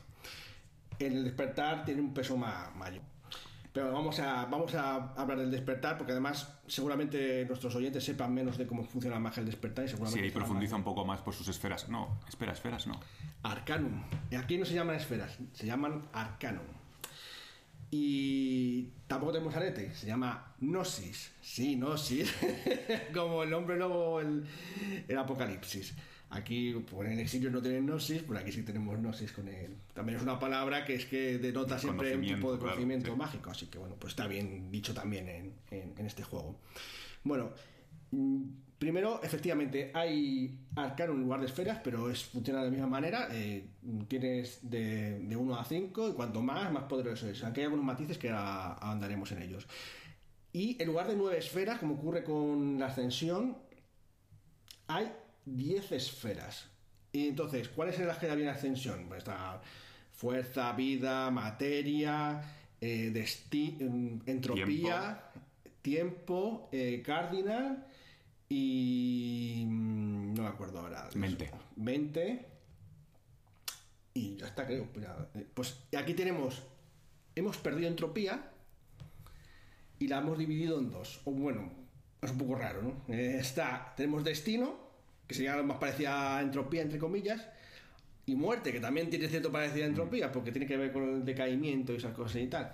Pues nos hemos, dividido este- eh, esa esfera en dos, en destino y, y muerte. Luego, no voy a andar mucho en ello, pero básicamente, pues los efectos que hacían de decaimiento de entropía, pues ahora no tiene muerte.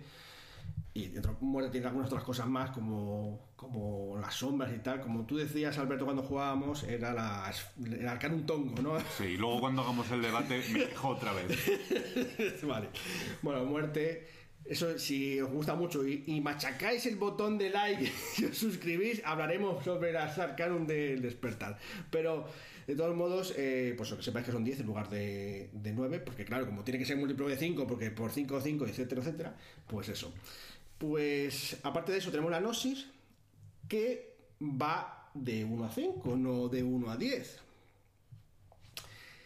¿Y qué pasa con la gnosis? Y esto, pues que el- el- en, la, en la ascensión tenía un problema con la mecánica de juego, hablo de la mecánica de juego, porque claro, es que las tiradas de, de mundo de tinieblas son siempre de una habilidad, de un atributo más habilidad. Para darte una reserva normalmente entre 1 y, y 10. Pero la ascensión no. La ascensión solamente era un atributo que determinaba la magia. Entonces daba muy pocos dados para lanzar magia. Lo cual eh, daba muy poca flexibilidad en cuanto. Es que no puedes quitar mecánicas de quitar o poner dados en las tiradas de, de arete, porque es que se, si se dan más dados en plan bono, pues ya, como ha dicho Alberto, con mucho arete es montarla de la fiesta.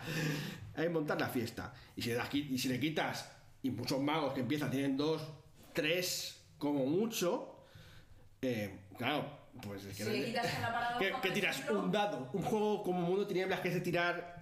Masear dados contra la mesa. Le quitas un dado y tira un dado ahí para la magia.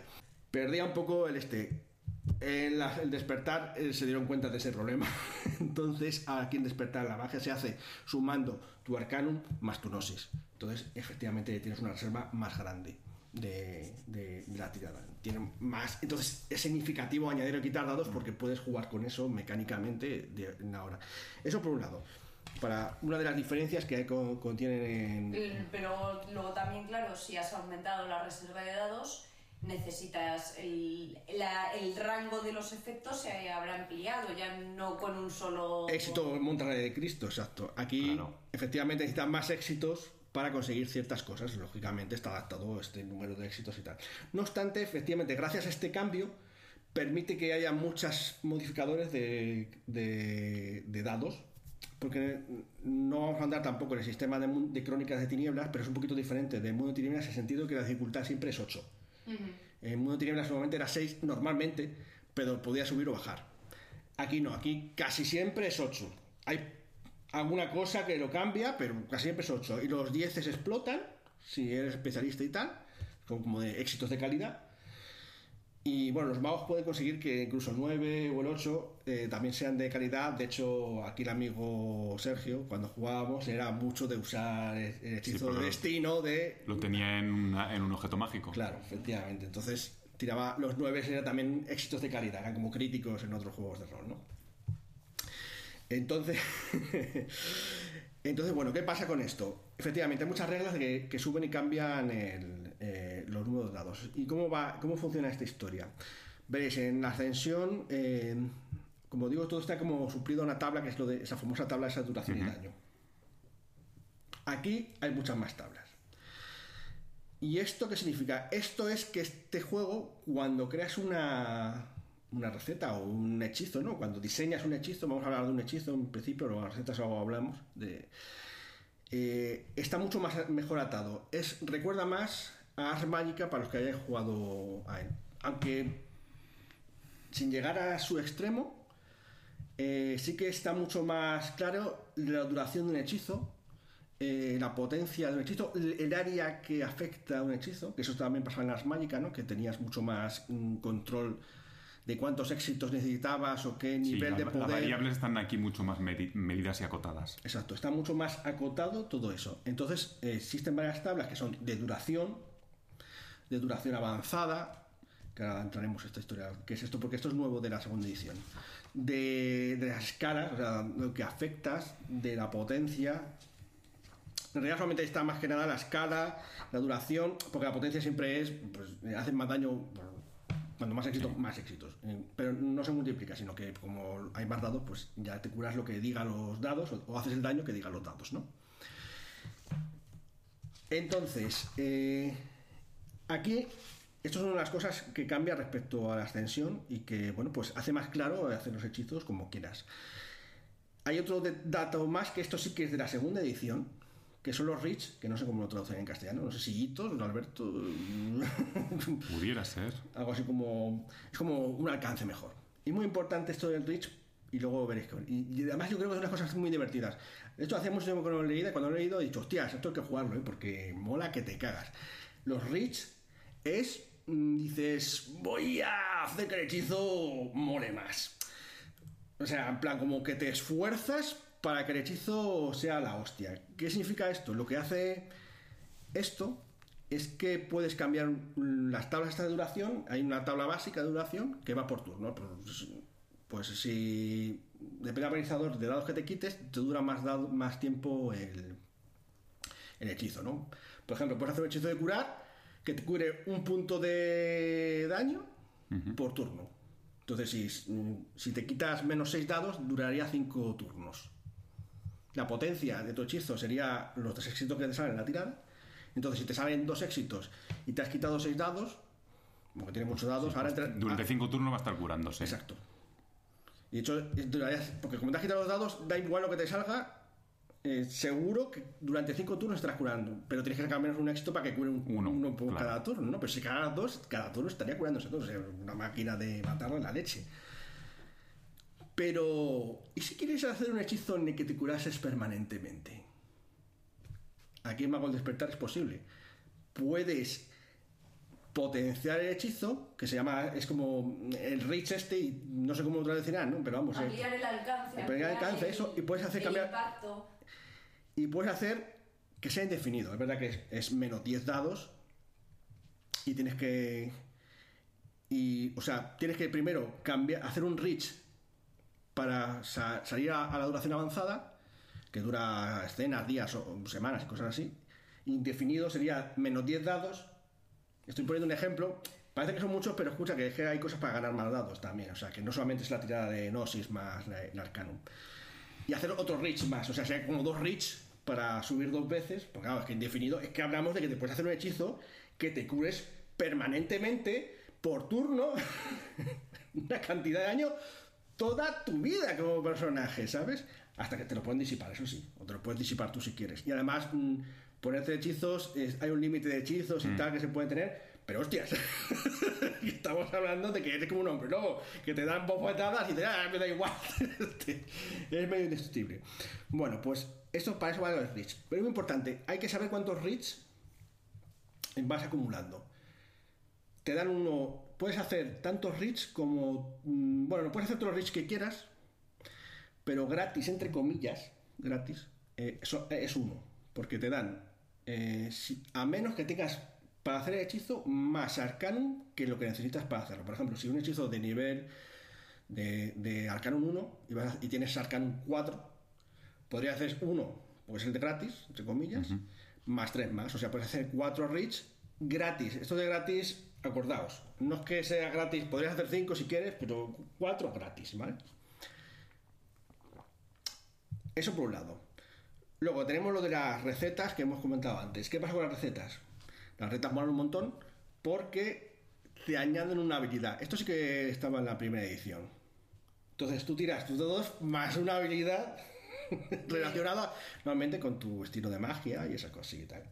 Entonces, por ejemplo, si eres un artista marcial y no sé qué historia y tal, como te pasaba a ti, Sergio, pues añade los dados de artes marciales o lo que sea según para qué cosa, el hechizo sea. Eh, eh, lo que acumularías, habíamos dicho, el arcanum, la gnosis y la habilidad. Entonces hablamos que tienes un montón de dados. Entonces ya cuando ves lo de menos 10 dices, ah, claro, que es que sí que se puede hacer porque claro, tienes hay cosas. Y luego también con el maná, aquí no hay quinta esencia, hay maná, pero bueno, es lo mismo, el mismo concepto. Y, y bueno, luego otro detalle más que quiero decir es que cuando haces el hechizo hay normalmente eh, tienes que elegir también un, un spell factor principal. El spell factor es eh, que cuando tiras los dados, ¿qué es lo que aumenta con, con los éxitos? ¿La duración o la potencia?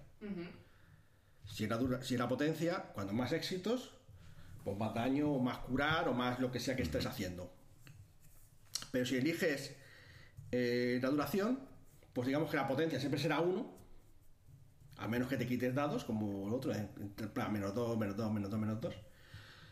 Y la duración será lo que te saca los dados. Si te sacan mucha duración, pues Sí, claro, hay un caso donde te puede ser, por ejemplo, estoy imaginándome, hacerte invisible, pues pero aquí lo que quieres es duración para que te dure más. Claro, la intensidad con que te salga ya eres invisible, Exacto, porque ¿qué más invisible vas a ser? no? claro, ya no estás, no estás. ¿Estás o no estás? No hay. no- Entonces, algunos hechizos, eh, también con un reach, puedes cambiar eso. A veces te puede interesar, hay veces algunos casos que sí que a lo mejor hay importancia de que sea potente y, o durable. Entonces, aunque el spell factor principal sea potencia, a lo mejor dices, es que ahora me interesa que sea. Potente y durable. Bueno, pues eso lo- se puede hacerlo siempre quitándote dados. Pero imagínate que quiero que sean los dados, los éxitos, lo que me salga, que aumente la duración, pero la potencia creo que sea siempre la misma, o al revés, ¿no? Pues entonces tendrías que hacer un reach de estos, ¿vale? Entonces esto te permite, lo del reach, como veis, sirve para casi todo, en plan para potenciar o para cambiar este tipo de cosas. Por ejemplo, también aumentar los hechizos que sean personales o de toque. Quiero que sea a distancia, reach. Quiero que... mm, O sea, que te, te da mm, opciones para personalizar o modificar los hechizos. Exacto, los reach eso. De hecho, las propias recetas, muchas te vienen ya reach de ejemplo, que estamos recordáis a, a Pathfinder, que te vienen también los hechizos que vienen más uno, usar el hechizo tal de poder superior, que aumenta no sé qué. Pues aquí igual. Entonces, por cada reach, eh, algunas recetas te lo ponen reach, es lo que hace. O sea, que, aparte de hacer lo que es común a todas, recetas tienen cosas que los reach potencian esto. ¿Pero esas recetas son recetas de ejemplo o...? Zona de ejemplo, pues puedes creártelas tú también. O sea, ahí se pueden crear. Entonces, esto es más o menos cómo funciona la magia a efectos de mecánica, de tirar, de cómo se calcula los dados y toda esa historia. Hay más detalles, no vamos a entrar en. porque esto, como hemos dicho, da para muchos podcasts. Sí, eso te iba a decir. Eso es. Esto es gigantesco. Eh, luego, cada arcanum es una de las cosas que quería comentar. mm, pasa como en la ascensión, ¿no? Que tiene, según el nivel, en la ascensión, ¿os acordáis que el nivel 1 mm, eh, sen- sentidos, el 2 manejar, el 3 crear, eh, así, ¿no? Aquí también tiene eso, pero está, primero está mejor clasificado, porque la ascensión, aparte que está un poco regular explicado, eh, mm, cada nivel tiene varias cosas, no solamente sentir el nivel 1. De hecho, el despertar, esto es una novedad también respecto a la primera edición del despertar, en nivel 1 ya se pueden hacer cosas. Han hecho que la progresión de, de control de un arcanum sea más fluido, más continuo, más progresivo. Ya en nivel 1, con, por ejemplo con destino, puedes lanzar una moneda y que caiga del lado que tú quieres. Sí, pero antes yo creo que también estaba. Hacíamos cosas con nivel 1. Puedes... En plan, pod- podías protegerte y cosas así. No, pero eso es en todo, fíjate, lo de protegerte, lo que tú dices. Que está, es el shielding, que es el escudarse. Claro, por eso te digo, pero qué cosas, o sea, sea, desde, desde abajo ya hacíamos muchas más cosas que, que, que en, en ascensión, eso seguro. Eso seguro, sí. Ya, ya nivel, pero el nivel 1 no. El nivel 1 era casi igual que la ascensión, era una, era una chatarra casi. Pero era mejor que, que, que en ascensión. es- eso puede ser. Pero así, una de las cosas que hicieron en la segunda edición, porque eso mm, estaba en el blog y tal, que lo- en su momento lo leí y es verdad. No tengo la, primera edición, lo tengo en casa de mis padres, pero es eso que ya los niveles más bajos, incluso otros, en el 2, en el 3, se verá- veremos que podemos hacer cosas, tocar sutilmente el poder de cualquier cosa y de cualquier nivel, porque tampoco podías a lo mejor tocar ciertas energías, a lo mejor en fuerzas, como tú dices, sí que se podía hacer algo en la primera edición de Despertar. Pero aquí se puede hacer más cosas con casi todas las fuerzas, con el sonido. O sea, por ejemplo, en el caso de fuerzas, a lo mejor puedes hacer una sutil brisa en, en algún Como sitio cantrips. como cantrips, sí, como trucos, pero cada uno con su relación. Entonces, eso mola, porque ¿qué pasaba en la ascensión muchas veces? Que a- encima que te cuesta la leche subirte una esfera, eh, tienes a uno y no me pasa casi nada. Es una percepción añadida que al final, si tienes ya otras a uno, puedes utilizar otras. Pero bueno, en fin, todo esto se llaman prácticas y un montón de prácticas. Está lo de escudarse, está mucho mejor puesto en nivel 2, todas tienen una cosa que es de escudarse. eh, te dice también lo de mm, crear. Luego, otra cosa que no tiene, que es distinto, pero comento, es que no hace falta mezclar tanta ar- arcanum. Eh, tú puedes hacer rayos sin necesidad de cardinal ni de otra arcanum. De hecho, hay reglas especiales para cuando juntas. Es más poco habitual juntar arcanums en despertar. Que en ascensión. Sí, mucho menos. O sea, normalmente con tu, es- con tu arcanum eres bastante. mm, tranquilamente puedes jugar solamente con un arcanum y puedes hacer bastantes cosas, ¿no? Entonces, ¿Y qué pasa con la paradoja? Amiga, hemos llegado. Pues esto también es un cambio respecto a la. Esto por una de las cosas que más me ha gustado de la segunda edición y en general de Despertar. La paradoja ahora mm, no es que quieras encontrártela, pero a veces te la buscas porque es que mola. y no es que mole como el azote que a veces te salía bien y mal. No, es que esto que os he contado desde los Rich tiene que ver con la paradoja. Aquí no tienes paradoja por lanzar hechizos vulgares o algo así. Tienes paradoja porque te esfuerzas más de lo que deberías. Por eso hemos dicho antes que cuando tienes eh, Arcanum alto, tienes como reach gratis. A eso me refiero cuando son gratis. Porque cuando superas tus límites, empieza a- te empiezan a. eh, En ese mismo momento ya eh, el narrador coge los dados. Imagínate que estás haciendo eso, lo que hemos dicho, hacerte lo de la curación, un ritual, determinado. te haces un ritual para hacerte que te cures permanentemente. Pues eso como requiere dos reach y no sé qué, y bueno, más cosas seguramente, y la potencia y lo que sea. Y dices, Buah, voy a hacerlo. Imagínate que tienes ahí tres, tres dados de, de reach y no sé qué. Luego hay una tabla también que te aconseja poner o quitar dados dependiendo. Por ejemplo, si, has, si en el mismo escena has hecho varios hechizos con, pa- con alcances o con reach, pues es más probable que te ha... Esto es mucho como la paradoja. Cuando Sí, hace más cosas acumulaba. acumulaba, eso también estaba en la primera edición, aquí lo pone así como que cuando más cosas que te estás pasando de la raya, tienes más. mm, se te va sumando la- la- las putadas. Si hay gente mirándote que no. Da igual, esto da igual que sea tecnológico o que no. También, si tienes testigos durmientes, también aumenta el- la paradoja. Entonces, cogen todos esos dados y lo tiran. Y ahora sí, aunque salgan, tú como jugador puedes decir, lo paro con el pecho.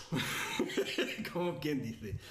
En ascensión era como al azar, ¿no? Depende de cuánta cantidad, pues o te hacía daño, o, lo que tú decías, o hacía reinos, o venían espíritu, o lo que sea. Había posibilidades diferentes. Aquí no, aquí está eso también, o sea, hay también lo de los seres avisales y cosas así, eso está bien, sigue estando.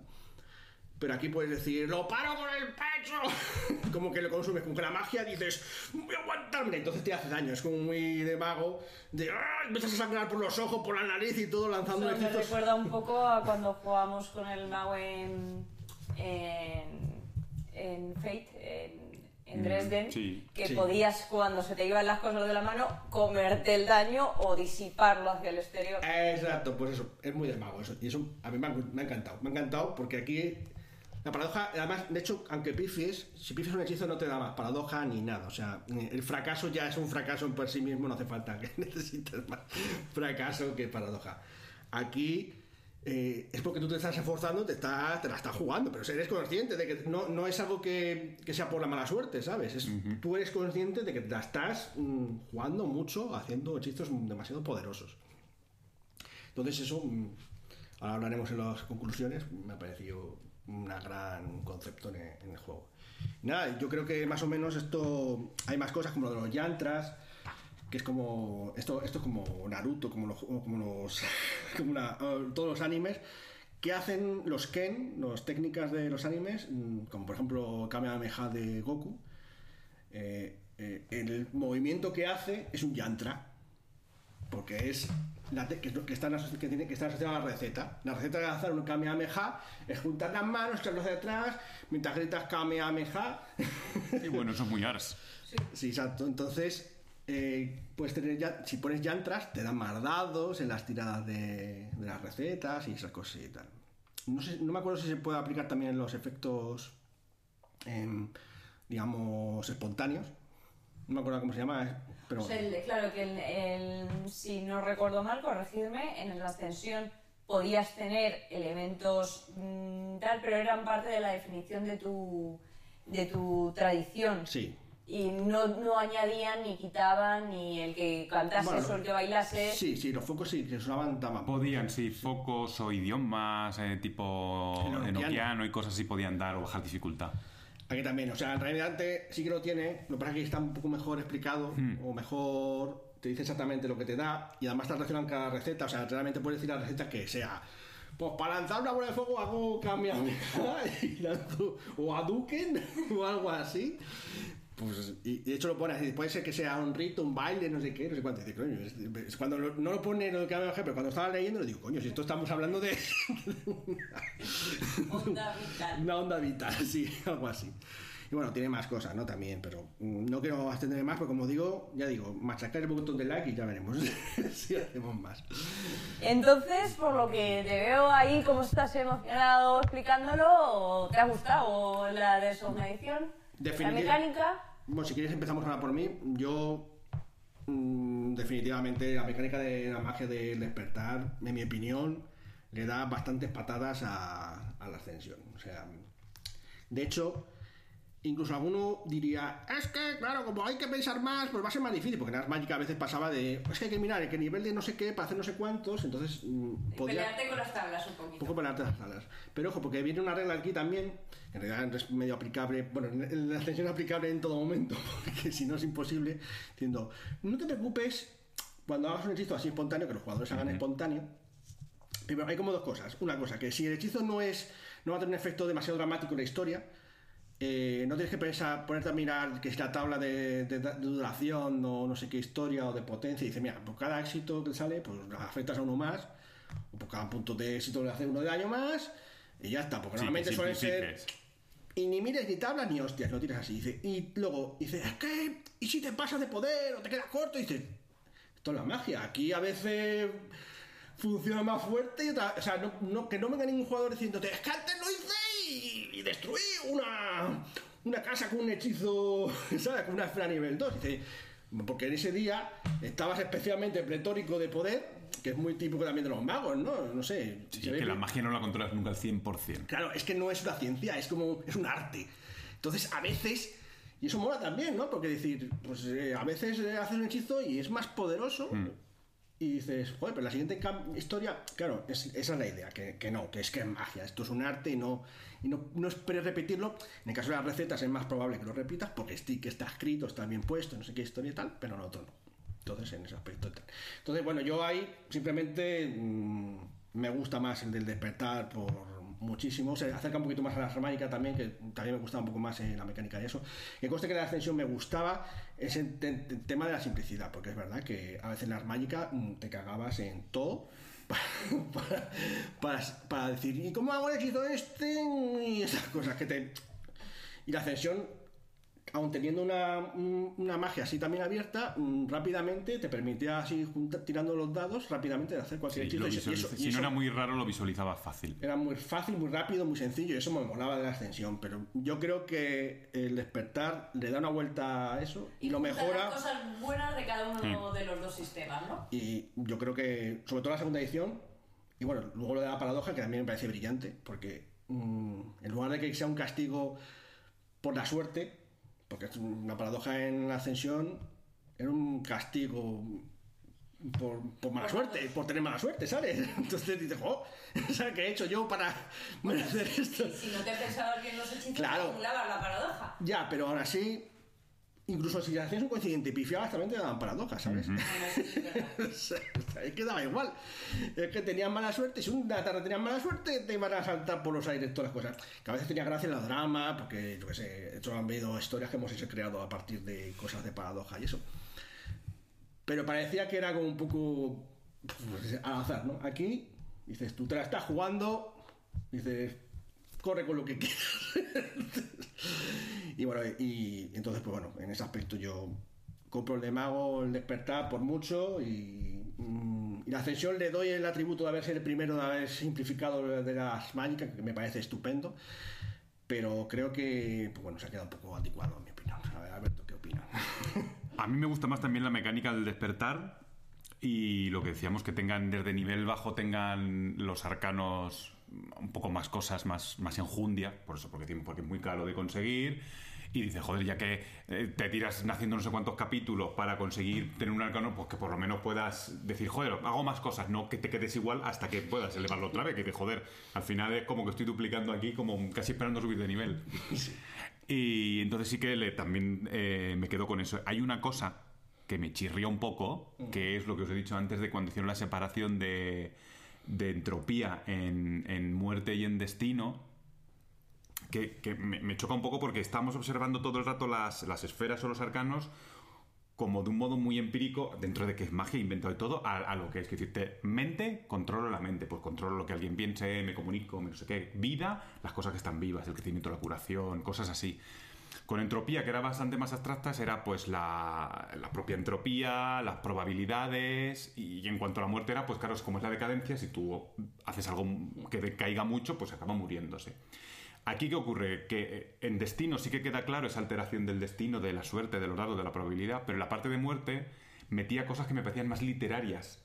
En plan, pues la oscuridad o no me acuerdo qué más había, ¿no? Pero cosas así que me parecían... Le robaba también cosas al espíritu. Hacía cosas de espíritu también, porque cosas de los muertos, de Claro. lo- los fantasmas. Claro, los fantasmas, los muertos, es que. Claro, entonces era como que cogía un punto literario que digo, si solo, solo esta esfera tiene el punto literario cuando las demás son como más científicas, ¿no? Si es mente en mente. Quiero decirte, porque por mente, eh, un ejemplo, con mente tú no puedes hacer telequinesis en, en los otros juegos porque en mente no, porque la telequinesis no es tal cual. Si tú quieres mover cosas con la mente, coges fuerzas, que es la fuerza, la gravedad, la elevarías. y no sé Espacio si me apuras. O espacio, podrías hacer cosas parecidas, pero no con mente. Sin embargo, aquí la afección que le dan a, a muerte sí es un poco parecido a eso, ¿no? Entonces me descolocaba un poco. Pero bueno, es una, es una apreciación pequeña, pero que me descolocaba un poco porque justo fue la que abrieron y yo decía, joder, con esta esfera hacer de todo. A ti te fastidia que te cogió José y te, te- te mareaba con la. Luego se llevó su merecido. Sergio, Eh, no, estaba pensando que como tenían que ser 10, pues tenían que hacer alguna de estas. Dicen, a ver cuál corto, pues eh, Claro. tropilla es la que Si que lo hubieran hecho por otro lado hubiera pasado lo mismo. Efectivamente, entonces ahí es donde yo creo que está el conflicto. La verdad es que te compro eso, es verdad que la muer- muerte parece como el más literario, ¿no? O sea, etcétera. Claro, pero que si lo hubieras hecho a todos así, pues avanzo, no con todos. Aunque hubiera sido una lectura totalmente diferente, pero podía quedar bien. Pero Bueno, Cardinal también han cambiado un poco, porque también era un poco...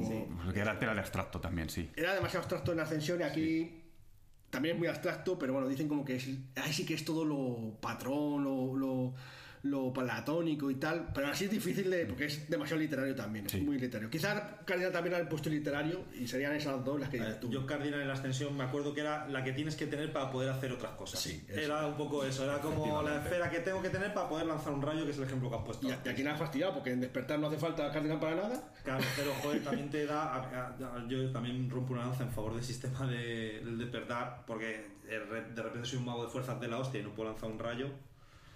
Porque no tengo cardinal, hostia, vale, no tengo cardinal, pero ojo, que no sé, como. O, o de materia, no puedo crear materia, una, sí, una pistola. Sí. rayo porque es como muy gráfico, pero sí, no puedo crear una pistola, no puedo, porque no tengo cardinal. Ostras, ese era un poco. ah, frustrante. Esa, esa, esa esfera, en lugar de ser la esfera eh, la Tongo muerte, Era todo lo contrario, ¿no? sí, la- es la tongo también, pero en otro sentido. Al revés, sí. La toco porque si no la tienes me va fastidiado. La jodida, porque además recordemos que tenías que tener la 2, que es donde estaban las creaciones, y volvemos a hacer lo mismo. Es muy caro subir una esfera 2. Y, pero entonces ahora si no es requerida para, ¿en qué Claro. queda Cardinal? Claro, ese es el asunto. Despertar.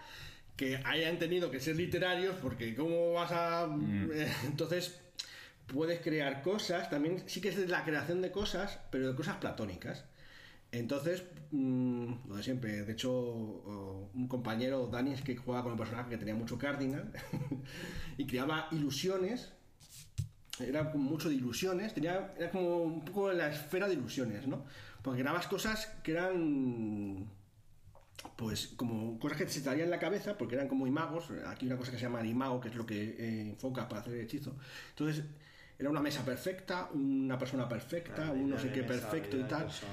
luego sigue, tiene, sigue teniendo cosas importantes como la canalización de mana eso es exclusivo de Claro, eso es lo que iba a decir, que todo el manejo de la magia en sí La magia misma, sí, de- la energía de la pura energía es así. luego es también el- los contrahechizos, no todos, o sea, porque todas las esferas pueden hacer contrahechizos de otras esferas, pero eh, Cardinal los hace mejor, ¿sabes? Porque re- realmente destruye la esencia de la Sí, la magia. la magia, claro.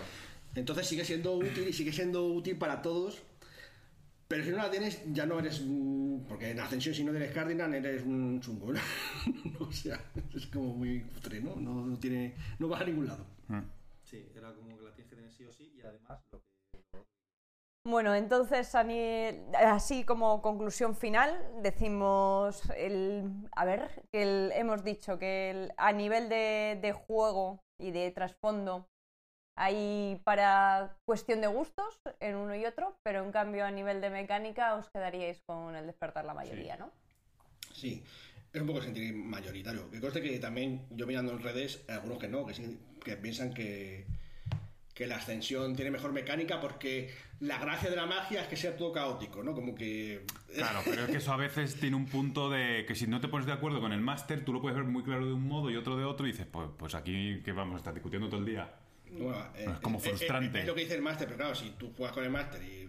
Es claro, pero si poner- siempre te va, vas a pensar contrario, pues vas a decir, pues no juego porque no puedo hacer ningún... Me das un vampiro y así no me tengo que Más- más que cambiarlo. no, no juegas, pero- porque dices que no sé qué hacer, porque como tu visión no. Claro, no ¿Qué encaja. con no, no encaja con lo que hay en el grupo de juego, dices tú, pues, no sé, no, no entiendo.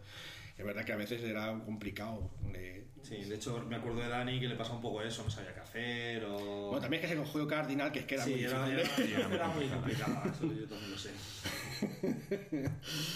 Pero vamos, no sé, yo en lo mecánico, aún así. Bueno, pues me habéis preparado una primera tertulia muy tranquila y muy poco disputada, ¿eh? Aquí está la... Aquí estaba la gente de la barra esperando a ver si terminabais a tirando de los pelos y, Dando y, y dándonos con las jarras y no... no. Te voy a contar una cosa, Claudia, es que en realidad eh, incluso hemos jugado mucho a los. eh, hemos jugado más campañas a Mago de la Ascensión, Pero- pero, también podemos decir que probablemente una de las mejores campañas que hemos jugado en nuestra historia de roleros, y eso que es corta, probablemente sea el despertar. O sea, fue una partida y fue la primera edición, ¿eh? Ojo. Nos lo pasamos pipa, la magia fue la hostia. No sé, a lo mejor fue coincidencia que estuvimos en una época en que estábamos especialmente Lúcidos. creativos y lúcidos, no, no lo sabemos. Pero la verdad es que la recordamos con mucho cariño como una de las campañas con unos personajes que todos tenían un personaje que les gustaban, la campaña salió muy redonda. Entonces, no sé, o sea, nos ha dado despertar una de las mejores partidas que quizá incluso más que cualquier individualmente que da ascensión, aunque la ascensión hemos jugado más veces. Eso siempre marca, la verdad. bueno, pues entonces aquí cerramos por hoy, en esta tertulia. Adiós. Adiós.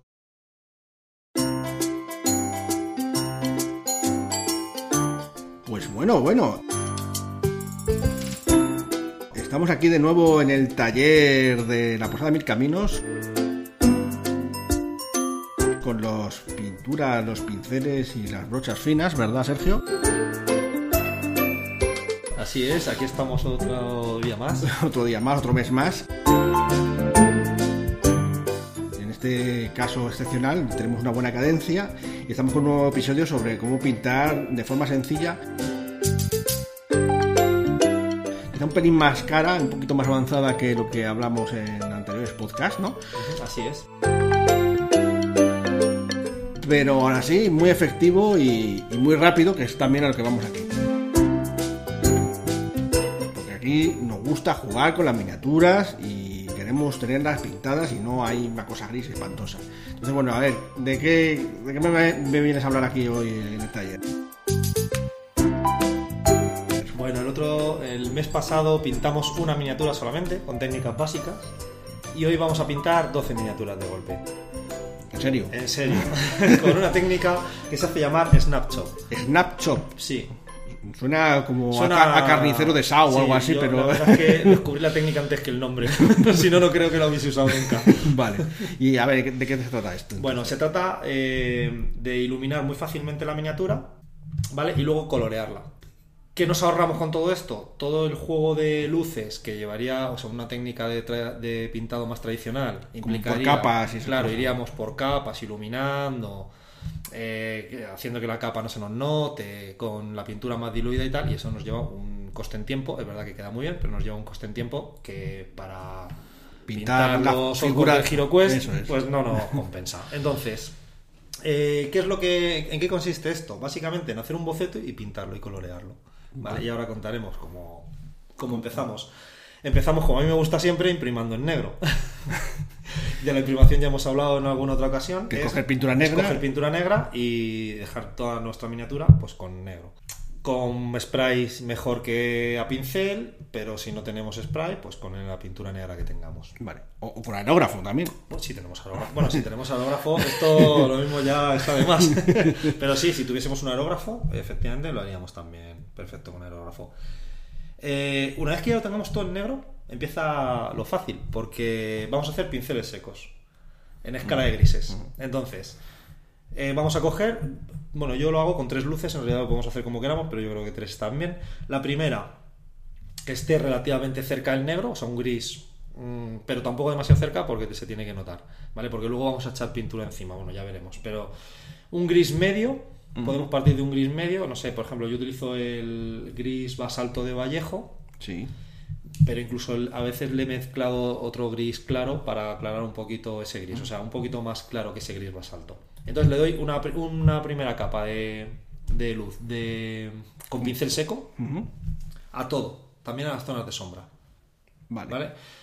¿Por qué también a las zonas de sombra? Porque, bueno, porque también quiero marcar esos volúmenes, ¿vale? Luego ya iremos tendiendo sobre las zonas de luz. Pero bueno, aquí a toda la miniatura, pum, pum, pum, pum, A tope. a tope, pincel seco a todo. Entonces veremos Re- que se nos marcan todos los volúmenes. Recordemos que el pincel seco es coger pintura eh, Sin diluir. sin diluir y luego quitamos la pintura con un papel de cocina mucho hasta que casi no hay pintura. ¿Vale? Aquí, bueno, aquí cuando si esto lo hacemos mucho iremos viendo que a lo mejor esta primera capa, eh, el pincel a lo mejor no está tan seco, pero siempre está seco, ¿eh? Ojo, aquí no la liemos. Pero podemos abusar un poco de, de la pintura en el pincel, pero esto siempre mejor seco y luego ya vamos graduando hacia más que al revés, que la liamos. Vale, pues entonces, ya una vez que tengamos esta primera capa, con este gris medio que hemos dicho, añadimos un poco de blanco o de un gris más claro que tengamos, ¿vale? Pero bueno, vamos, eh, nos quedamos entre la mitad de este gris y el blanco, más o menos, en ese intervalo. Entonces, aquí ahora vamos a dar el pincel seco para iluminar las zonas donde incida la luz.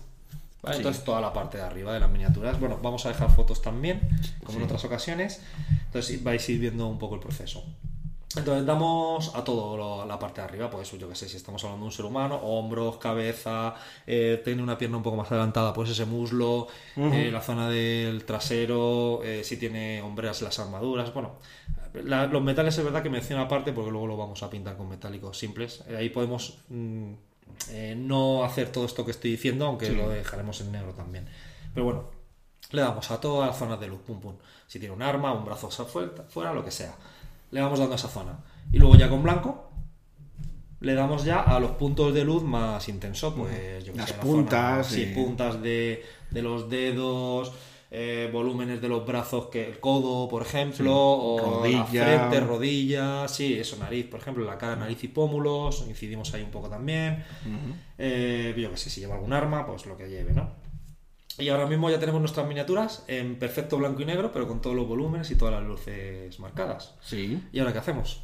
Pues yo veo en las fotos, si os fijáis en las fotos que, que va a pasar Sergio, veréis que parece que están como en blanco y negro, rollo como con las- como perfilado, ¿no? Como con las zonas de volumen muy Sí, claras. es un manga, es un cómic Es un en blanco manga, y negro. sí, eso es. Ahora mismo decimos, bueno, esto tampoco lo podemos sacar a mesa, ¿no? No, es bueno, pues ahora, ahora sí que es verdad que es donde llega la parte donde nos vamos a gastar un poco más de dinero, Ajá. que ya es con este tipo de pinturas eh, tipo contrast Sí. o tintas de Vallejo o las Deepin de Green Staff Sí. o creo que son las Speed Painting de Army Painter o algo así. Cada una tiene como su... Pinturas su rápidas. ¿no? Pintura rápida, ¿no? Que son pinturas con mucho pigmento, pero Muy muy, diluidas, muy diluidas. También aquí podemos añadir lavado si queremos menos intensidad en el color de turno. Sí. ¿Vale? También nos valdrían lavados para algunas zonas. O aguar nuestras tintas. Aquí tenemos que ir jugando. Por ejemplo, tenemos la tinta violeta, que a mí me gusta mucho, pero es muy intensa. Entonces, a lo mejor queremos una zona menos violeta. Por ejemplo, en el ejemplo que tenemos, tenemos un Reaper, una muerte, que prácticamente en negro estaba acabada. Sí. Pero le quise dar un pequeño matiz para que no pareciese tan blanco y negro. Entonces diluí mucho la tinta violeta para darle un pequeño, una pequeña capa de violeta y que no fuese tan intensa. ¿Vale? Sin embargo, luego hay una capa de un Dragonborn que, que la hice con violeta intenso Sí. y, y queda mucho más intenso, ¿vale? Entonces ahí podéis ir jugando vosotros con, con la intensidad del color que queráis. Pero en principio este tipo de pinturas, las contras, dice la gente va muy bien, yo no las he probado. Bueno, tú sí las has probado, Sí, yo ¿verdad, sí las he probado, sí. Y van bien. Van bien. Yo que tampoco tengo muchas, ¿eh? pero la que he probado pues está bien, ah, una de cueros y tal, y pues es verdad que lo pintas y rápidamente te salen los colores. eh, Ya los tienes, ¿no? te salen las sombras y la zona, o sea, se va mucho la sombra a la oscuridad, entonces pues no hay que hacer lavados, te ahorras eh, todo ese historia. Claro, bueno, decir que con las contras en sí mismas y sobre bases grises o blancas también ya funcionan, claro. Sí. Lo que pasa es que aquí vamos a intensificar ese efecto sombra, eh, pues a base, pues eso, con la imprimación negra y todo lo que hemos dicho antes, con la grisalla que hemos hecho, con el boceto que hemos hecho. Vale, Vale. entonces, bueno, eh, y ahora ya con estas tintas lo que tenemos que hacer es colorear. Entonces yo aquí recomiendo colores básicos de tinta, pues rojo, amarillo, el violeta también lo recomiendo, verde, y el tinta sepia o marrón, o Sí. lo que la contras que tú has dicho, algo marrón, porque Sí. es muy útil. Y a partir de ahí, mezclando, pues podemos conseguir un marrón un poco más rojizo, o un naranja, o el amarillo, el rojo, Sí. y, y vamos coloreando las zonas de nuestra miniatura, básicamente. Y ya está, ¿no? Simplemente. Y básicamente ya está. Y luego los metales, eso sí, recurriría al- a los colores metálicos, ¿vale? Y ahí sí que haríamos un lavado en negro. Por Sí. ejemplo, metal rollo plateado, o sea, metal normal de una espada, pues... Depende un poco del efecto que queráis. Si queréis que esté más limpio, eh, yo usaría el negro. Quiero decir, menos de batalla, de estar arrastrándose por el barro, pero si, si es una criatura que se ha estado arrastrando por el barro, Ah, bueno, el, claro. el marrón queda como mejor, queda como más realista. Para, para el metal dice sí. Sí. puede ser. Sí, sí, también. De hecho, sí, hay un ejemplo aquí de la draw esta que sí que lo hice con lo hice con el Agrax porque me apetecía darle un tono más marrón en- a- Entonces sí, Por, eh, lo que dice Pablo, ahí ya, claro, por ahí ya que la imaginación de cada uno. Claro, a lo mejor ya- ya, quieres meter gotas verdes porque se ha metido por el césped. Yo O, por ejemplo, toda la muerte la has puesto de morada, pero también el verde es una- un tono muy adecuado Ah, para la muerte y esas cosas. Habría sido también, sí, efectivamente, podría ser adecuado. Y aquí, efectivamente, eh, cada uno ya eh, a, A su gusto, a su ¿no? imaginación. Pero tendríamos pintado de una manera muy sencilla Todo un montón de figuras, como veis en la. un montón de figuras. en- Vale, ¿cuánto nos ha llevado a pintar esto? Mm, no sé, eh, a lo mejor cuatro horas en pintar 12 miniaturas. pues, un montón de miniaturas. Y además son de las pequeñitas. Que, que- Sí, estas son de dos y medio, bueno, quitando la muerte, Mm. que era de 5 de peana, de 2 pulgadas. Sí, a ver, bueno, luego también nos quedarían los detalles, ¿vale? Los detalles van aparte, los detalles... Pero eso ya es cosa vuestra, en plan, Claro. si queréis, cuanto más detalle, pues más bonito os va a quedar. Mm, Claro, si ves alguna gema, pues la gema yo, por ejemplo, las pinto de blanco para que brillen más y luego pues les doy un color, pero también con tinta, un Sí. color transparente, rojo, lo que sea. Aquí se ven algunas rojas. Eh, bueno, en la foto no se ve, pero también hay alguna verde detrás del explorador este. En fin, es, los detalles ya sí que hay que darlos con pintura, o los ojos si los queremos pintar, o lo- los huesos, pues hay que... Si queréis poner sombras también, cosas y tal. alguna. Y luego también otra cosa que me he dicho es podemos realzar un poco con pincel seco después de dar la tinta. También, es verdad. Vale, Se eso puede también hacer- se- si de repente dais la tinta, que me pasó con la capa, con una de las capas moradas, luego le di un pelín de morado para para pues que resaltase un poquito más los bordes. Y bueno, en este draw, que tenía como partes más claritas en el boceto de WizKids, pues esa parte con pincel seco le di más intensamente. O sea, lo pinté todo de- con la tinta morada y luego las partes que quería morado más clarito, lila, Sí. pues le di con pincel seco en lila a esas partes. Y entonces, pues bueno, vas consiguiendo los efectillos. Pues muy chulo. Pero Me- muy, muy sencillo y con resultados mm, interesantes porque coño, da, da bastante bien. Eso tú esto lo ves en mesa y perfectamente y, y de una manera muy sencilla. Y que, que ya nos hubiese gustado a nosotros haber En- descubierto en- esto en los 90. Sí, ya nos hubiese gustado tener un podcast como La Posada de Mil Caminos que nos explicasen estas cosas, porque no teníamos ni, ni sabíamos que, que había tipos de pintura ni nada. De hecho, por ejemplo, muy curioso, en el caso de las tintas de, de Vallejo, como son, como transparentan.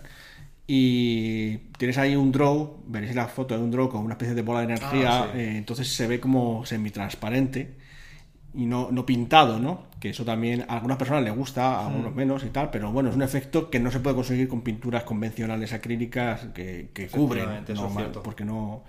Con las cintas sí se puede. Sí. No sé si con las citade- con las de Citadel las, las contras se puede hacer eso. Seguramente. ¿Transparente algo tra- harán? Sí, sí, seguro, porque es la, como la clave de la pintura, ¿no? Sí, Que, que transparente un poco lo que hay debajo y si lo que hay debajo es transparente, pues puede que nunca lo hemos probado en una de estas que son transparentes, no sé qué efecto Y tendrá. mira que WizKids tiene un Transparente, montón de pero como no tenemos muchas efectos. contras, tenemos más cosas de Vallejo en cuanto a tintas y tal. Sí.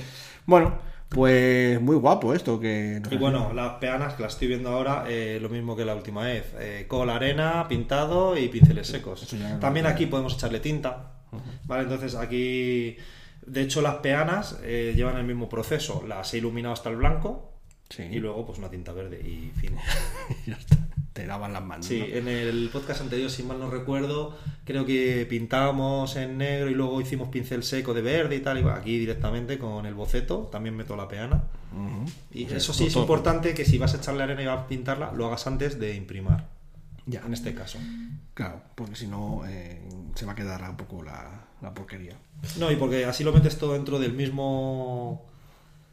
De porque podrías hacer la peana después, pero si lo haces antes, pues ya lo tienes. Ya imprimas en negro, lo haces el boceto, haces la grisalla de la peana Sí. y luego ya le das la tinta, porque eh, yo suelo usar mucho tinta verde como efecto césped y tinta marrón rollo tierra y me pegan, me dan el pego perfecto.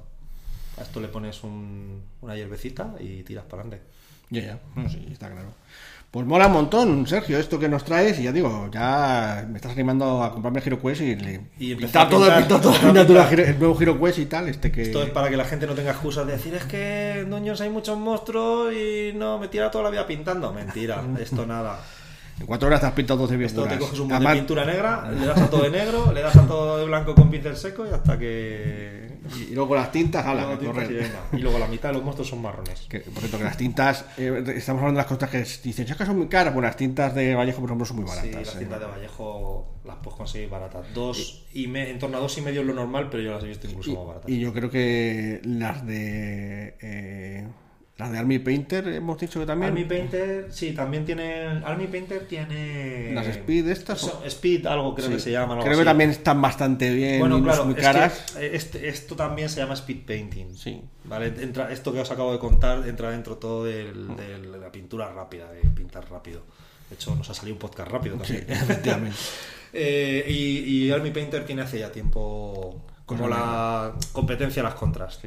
Y estaban bien, ¿eh? No, yo he visto. O sea, las contras, si queréis gastar más dinero, verá que las contras en general están mejor, aunque ahora están saliendo nuevos productos de otras Mm. que no pintan mal, como por ejemplo las de Green Stuff, las Está- Deepin. que esta está en el mercado a fecha de grabar este podcast. Sí. Lo que no sabemos si estará cuando se emita el podcast son las de Vallejo. Eso es. que están en Están la a punto. salida. Y, y están teniendo mucha expectativa y la gente que las ha probado, que ha sido privilegiado, están teniendo buena crítica. Bueno, pues ya Veremos ya, a ya veremos a ver qué tal. Bueno, pues encantado, Sergio, de, que, de estar otra vez aquí en el taller a pasar mi camino. Me está llenando todo de pintura esto. Es Es que, cosa- que se nos ha olvidado hablar de la limpieza de la mesa.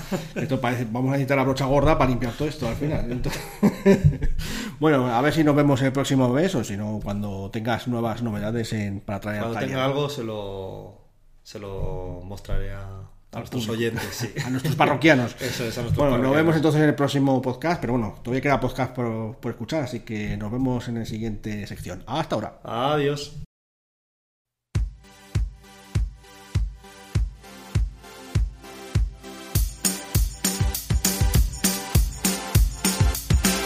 Pues buenos días, buenas tardes, buenas noches, queridos parroquianos. Aquí estamos un mes más, el penúltimo del, del año ya, por fin, este año que se está acabando. Y yo creo que alguien me ha hecho la maldición de la consunción porque estoy bastante eh, fastidiadillo. Así que si notáis mi voz algo diferente,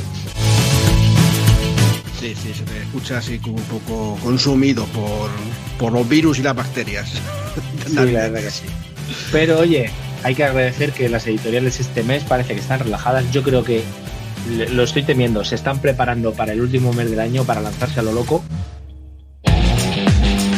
Bueno, ya veremos, porque esto, como siempre, siempre intentas acabar diciembre, se les atrasa y acaban todas las cosas en enero. Yo creo que enero va a ser peor, fíjate. Así que prepárate. Pues nada, empezamos con, como siempre, con nuestros compañeros de Devir. Eh, parece que las navidades efectivamente se le han complicado a Devir, ya que según su agenda, que dijimos el mes pasado, el Pathfinder segunda edición, reglas básicas, las de bolsillo, que estaba Sergio tan deseando tenerlas, y el Bestiario 2, se ha caído de diciembre. Parece que van a pasarse a enero, así que en vez de para Papá Noel, será para los Reyes Magos. Vaya, ya he aceptado la primera. Increíble, ¿eh? y el aparte- también se ha ido para diciembre. El bestiario también Para se ha ido para, allá, para enero, sí. El bestiario 2 se ha ido para enero. Pero bueno, han añadido el módulo Malevolencia. Es un pequeño módulo que yo ya lo tengo en inglés, de una aventura muy centrada en muertos vivientes para partir de nivel 3. Bueno, interesante. Bueno, ¿y qué más tenemos de decir? Pues también van apareciendo preventas, todavía no se sabe muy bien la fecha, pero las preventas de la pantalla del Maestro del Saber para el anillo único, tanto en castellano como en catalán, y la esperada y ansiada, por lo menos por mí, la caja de inicio del Pathfinder segunda edición, en la que viene esa aventura famosa que te introduce en Ontari, que luego podrás enganchar con el módulo ya publicado de Problemas en Ontari y seguir a partir de ahí. Tiene buena pinta. Bueno, dice Sí. que está muy bien esa caja de inicio, así que bueno, habrá que echarle un ojo. La verdad es que les está dando mucho, mucho trabajo y esperemos que esta salga a como se espera. Luego para diciembre también han anunciado el Critical, la fundación, primera temporada. Eh, todo es el título del, del juego.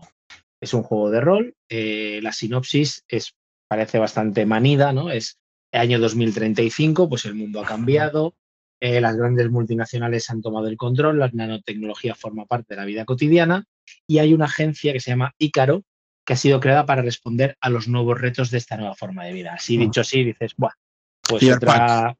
Sí, una cosa de este estilo. Pero resulta que la, pe- la peculiaridad de este juego de rol es que está pensado para gente con muy poco tiempo para jugar, porque las partidas se desarrollan en un, eh, más o menos en 30 minutos, como una serie de televisión, que ya te digo yo, que a nuestro grupo de juego 30 minutos de juego serían más de cuatro horas. Claro, claro, primero hay que el debate inicial antes de empezar a jugar, ¿cómo no? Eso es, así que te digo yo que, oye, si alguien lo consigue y nos cuenta si efectivamente han conseguido jugar 30 minutos y acabar, que nos lo cuente porque sería para nosotros un, eh, algo épico. Bueno, supongo que es que a lo mejor poner un contador o algo así. ¿Algo parecido a, a lo de Alice? No sé. Puede Eh, ser. eh, tiene está interesante. Eso habrá que pasárselo a, a Sergio, alguno de estos que le gusta hablar mucho y no termina nunca.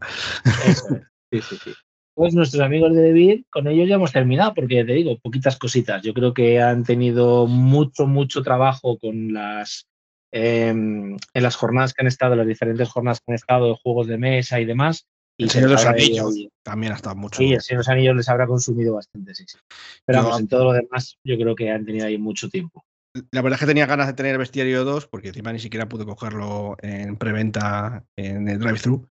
Mm. Pero bueno, y luego de la regla básica de bolsillo, yo espero, y nos escuchen desde aquí o que se haga, se haga saber, que por favor corrijan tanto sus erratas como las erratas que hay en inglés. Estaría un detallazo, ¿no? Vamos, yo lo dejo caer.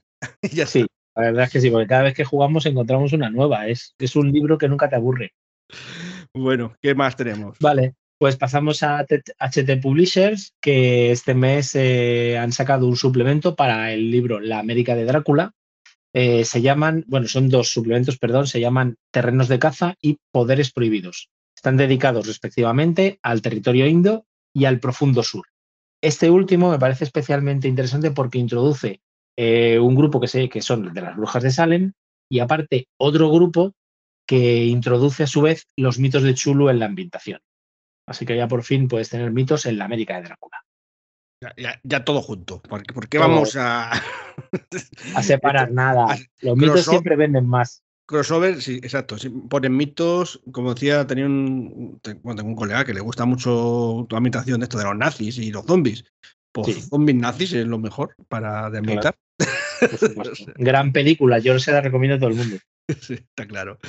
Bueno, eh, por cierto, antes de pasar al siguiente, quería comentar que para no pa- salirnos de la H, que Gil Press también ha, eh, bueno, eh, ya ha terminado su preventa de Mago al Despertar. En teoría llegará este mes, aunque yo también apuesto que hasta enero tampoco lo vamos a ver. Fíjate, este- Me da que sí que sí. Luego también, porque además están metidos en, en el Dishonored, Dishonored Y están ahí un poco liados, yo creo que también con eso, y probablemente el mago se le retrasará como casi siempre, que muchas veces ya decimos que no es siempre culpa de ellos, pero oye, las circunstancias son lo que hay.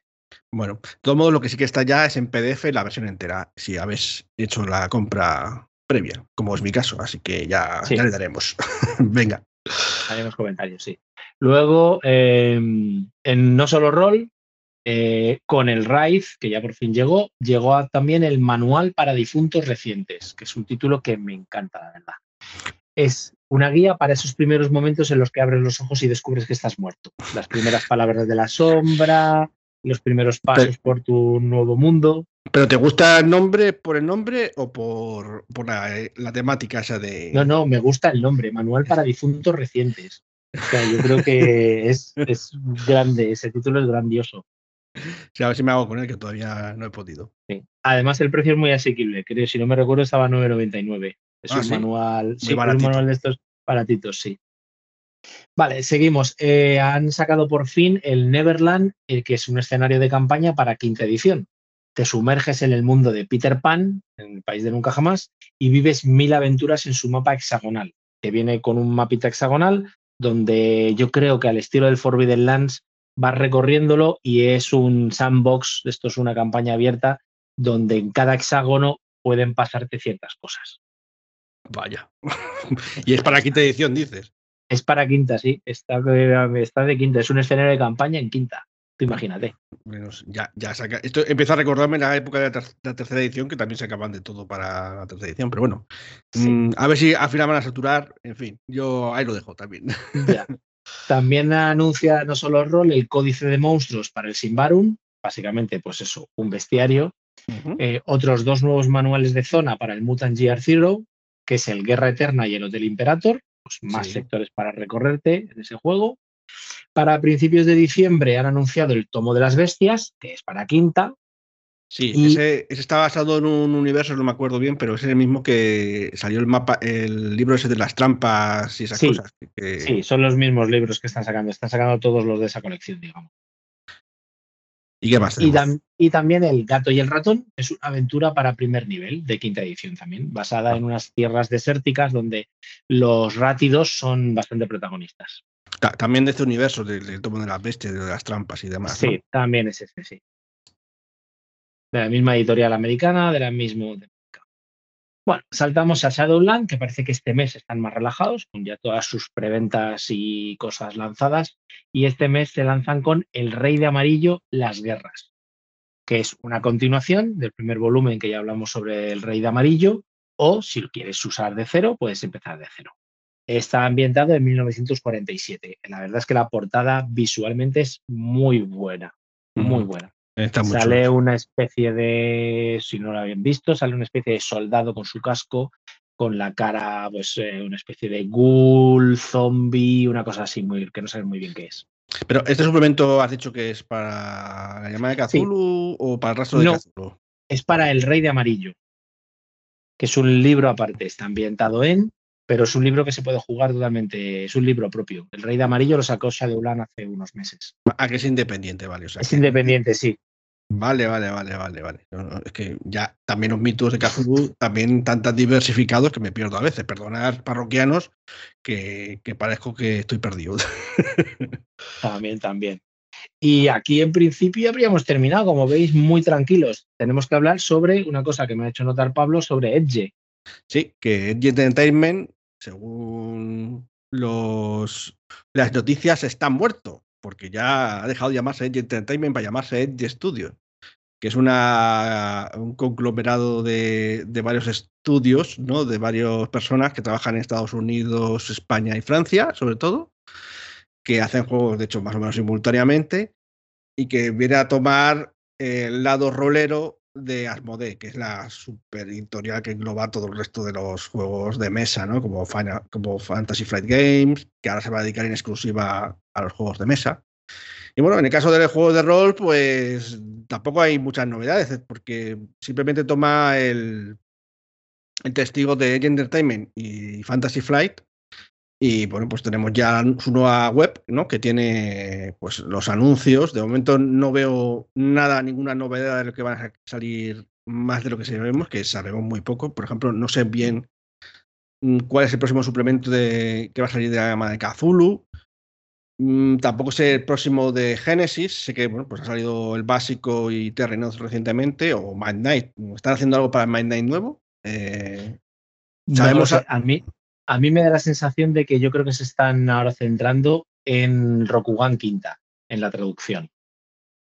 es verdad, sí, esa es la única que sabemos ahora mismo. que es algo que sabemos que tienen en, que tienen en mente sacarlo y yo creo que van, van a ir por ahí.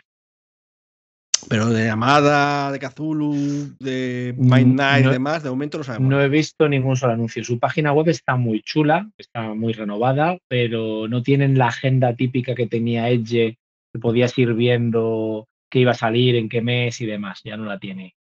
Ahora tiene una, una sección de noticias muy al estilo de No Solo Roll, donde puedes ir, pues según la noticia que va saliendo, puedes ir siguiendo el, lo que te quieren ellos eh, contar. Lo que sí me gusta es la nueva política que van a tener con los juegos de, de rol en cuanto a que cuando tú te compras un libro básico, bueno, básico, o un suplemento entiendo también, al menos con algunos básicos ya lo he visto, eh, te viene ya la pegatina para poder descargártelo en formato PDF de Drive-Thru RPG. O Mm. sea que sin tener que repagar como pasa con otras editoriales. Sí. Y pues La verdad es que yo como consumidor creo que es una medida muy buena que estimula la venta del libro físico. Claro, porque es que, no sé, si yo ya, mm, si quiero el libro, si no quiero piratear, como quien dice, la gente que lo quiera piratear no, no va a comprarlo ni en PDF ni en, ni en físico, ¿no? Pero que si lo compran físico, que se gasta sus 50 o 60 pavazos, no sé, Mm. yo creo que no, Sí, no sí. les cuesta nada, porque es Mm. que no les cuesta nada tenerlo. porque es que la gente que se lo va a comprar, mm, da igual que esté en buen formato en PDF, es que se lo van a comprar igualmente. O sea que... Sí, sí. Y la verdad es que cuando ya estamos hablando de líneas de editoriales o de, de- de líneas de juegos que tienen muchísimos manuales o suplementos, resulta muy complicado prepararte una aventura o algo con todos los libros encima de la mesa. Y ahora tengo que mirar el bestiario. Ahora me tengo que ir al, a la ayuda por- del juego. Por no hablar de la gente que usa los mapas para ponerlos en aplicaciones y juegan online y cosas así y tal. Bueno, nosotros jugamos offline, pero aún así ponemos las cosas en las pantallas, o sea que nos viene muy bien que esté en PDF. Y bueno, no sé, ya, ya lo hemos pagado, no sé, porque tengo que pagar dos veces para sacar el mapa, es un poco... Yo lo dejo caer. Pero o sea que Sí, sí, sí, la en este caso, Edge ahí fino, por fin, algo que no hacía antes, ahora ya por fin lo está haciendo y eh, chapo por ellos.